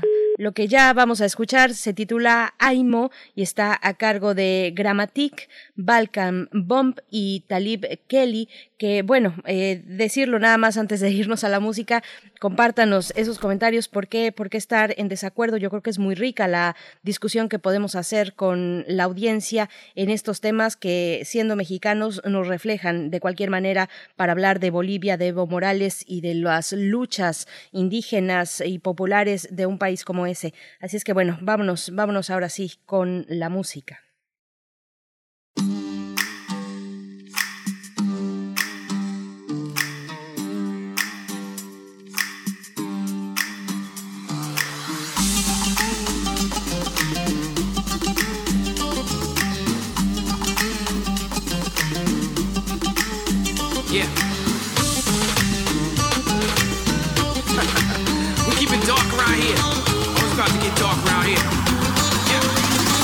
Let's go.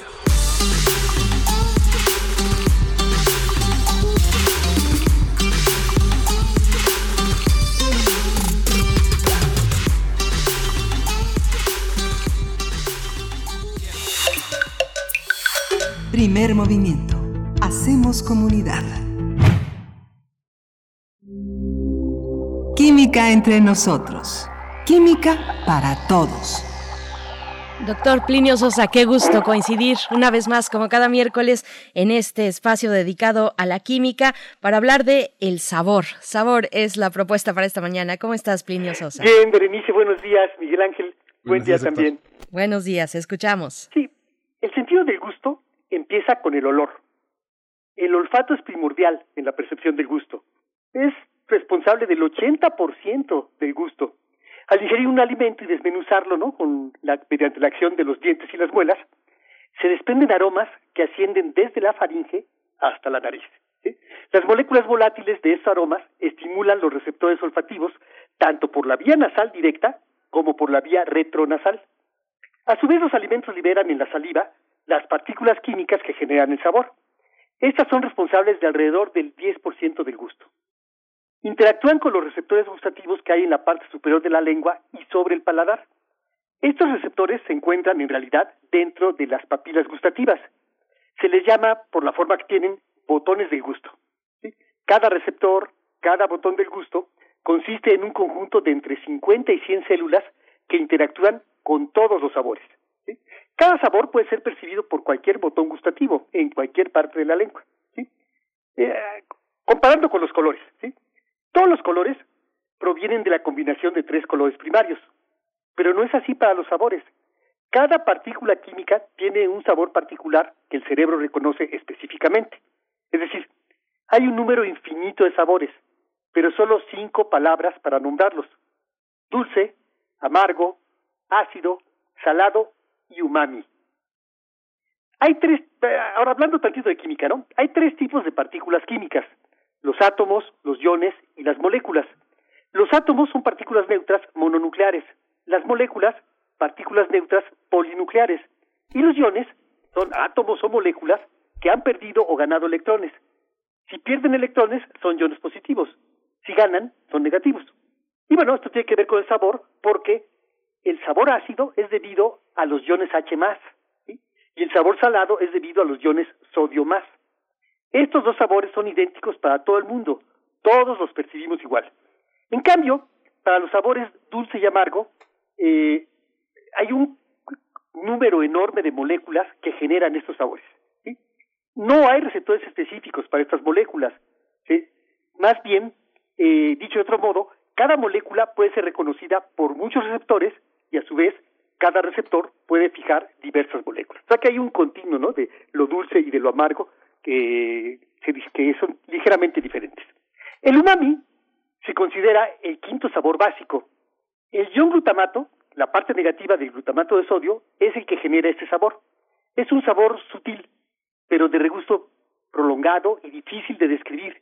Induce la salivación y una sensación aterciopelada en la lengua que estimula la garganta, el paladar y la parte posterior de la boca. El glutamato de sodio se encuentra en algunas algas, es frecuente en los platillos orientales y es posible detectarlo en el queso parmesano, por ejemplo. La palabra umami fue acuñada por el profesor Kikunae Ikeda en 1908 y proviene de la combinación de los términos umai, que significa delicioso, y mi, que significa sabor, algo así como sabor delicioso o simplemente sabroso. A través de la evolución, los seres humanos hemos aprendido a detectar y distinguir los distintos sabores. Por ejemplo, los recién nacidos reaccionan ante los distintos sabores haciendo gestos. Y estos gestos son comunes a todos los niños y son específicos del sabor probado. Además, son gestos universales. No importa que el bebé sea asiático, africano, latinoamericano o europeo. El recién nacido reacciona al sabor dulce con un gesto parecido al de una sonrisa. En cambio, lo amargo provoca una mueca de desagrado y el niño rechaza el alimento. Son verdaderos reflejos, es decir, los centros nerviosos superiores no intervienen y existen desde la vida intrauterina. Además, existe una asociación progresiva entre el sabor de un alimento y sus efectos después de la ingestión. Lo dulce corresponde a una fuente de energía inmediatamente disponible, ¿no? Los carbohidratos. Y pues por eso aprendemos a que nos gusten los carbohidratos. En cambio, lo amargo genera una aversión innata, seguramente ligada al sabor de los alcaloides vegetales tóxicos, ¿no? Muchos venenos, muchos tóxicos son amargos, ¿sí? A estos reflejos se incorporan luego las preferencias y las aversiones adquiridas durante la vida. Por ejemplo, uno aprende a apreciar el sabor del café. Y de la toronja. Se desconfiará, en cambio, de la acidez característica de las frutas no maduras que suelen ser muy indigestas y una carencia de sales minerales puede provocar un gusto exagerado por lo salado. Saborear un alimento no solo involucra a la nariz y a la lengua, todos los sentidos intervienen. La vista informa sobre la apariencia del platillo. Dicen que de la vista nace el amor. El oído aporta las nociones de crujiente, ¿no? Por ejemplo, y el tacto, dentro de la cavidad bucal, define la textura. La información de todos estos sentidos prepara al organismo para la llegada de los alimentos. ¿Quién no ha salivado a la vista de una tentadora golosina? Un par de reflexiones finales. Los sistemas culinarios tienen elementos fundamentales que no cambian con el tiempo. Se resisten a las conquistas, a la colonización, a los cambios sociales, a las migraciones y a las revoluciones técnicas. y figuran entre los más sólidos rasgos culturales. Sin embargo, un alimento introducido a cierto sistema culinario puede ser a tal grado adoptado por la cultura receptora que uno se puede olvidar de su origen. Por ejemplo, ¿qué europeo recuerda que los tomates provenzales fueron llevados de Sudamérica a Europa por los grandes viajeros del siglo XVI y que además también llevaron la papa, el maíz y el chocolate? Maravilla. Qué maravilla. Nos quedamos salivando, doctor Plinio Sosa. Qué, qué rico, de verdad. Muchas gracias por, por esta participación. umami, ¿quién sí conocían ustedes este sabor? ¿Lo habían escuchado? No tiene, no tiene mucho más de 100 años, 110 años de su descubrimiento o al menos de su descripción. Y pues gracias por ponerlo en esta mañana para cerrar el programa, doctor Plinio Sosa. Nos encontramos el próximo miércoles. Nos encontramos el próximo miércoles. Que estén muy bien. Qué sabroso, qué sabroso comentario. Y yo creo que ahí están las raíces de otra, de, otra, de otra, eh, de otro fenómeno que es el, el, fenómeno del goloso. Pero bueno, eso ya será para otra ocasión. Para otro momento. Porque ahora nos despedimos ya. Gracias por su escucha. Quédense aquí, aquí en eh, Radio UNAM. A continuación, escuchar y escucharnos. Nosotros nos encontramos mañana a las 7 de la mañana, hora del centro. Gracias a todo el equipo. Miguel Ángel, muchas gracias. Gracias. Esto fue Primer Movimiento. El mundo desde la universidad. Radio UNAM presentó Primer Movimiento. El mundo desde la universidad. Con Berenice Camacho y Miguel Ángel Quemain en la conducción. Frida Saldívar y Violeta Berber, producción. Antonio Quijano y Patricia Zavala, noticias. Miriam Trejo y Rodrigo Mota, coordinadores de invitados. Tamara Quirós, redes sociales. Arturo González y Socorro Montes, Operación Técnica. Locución, Tessa Uribe y Juan Stack.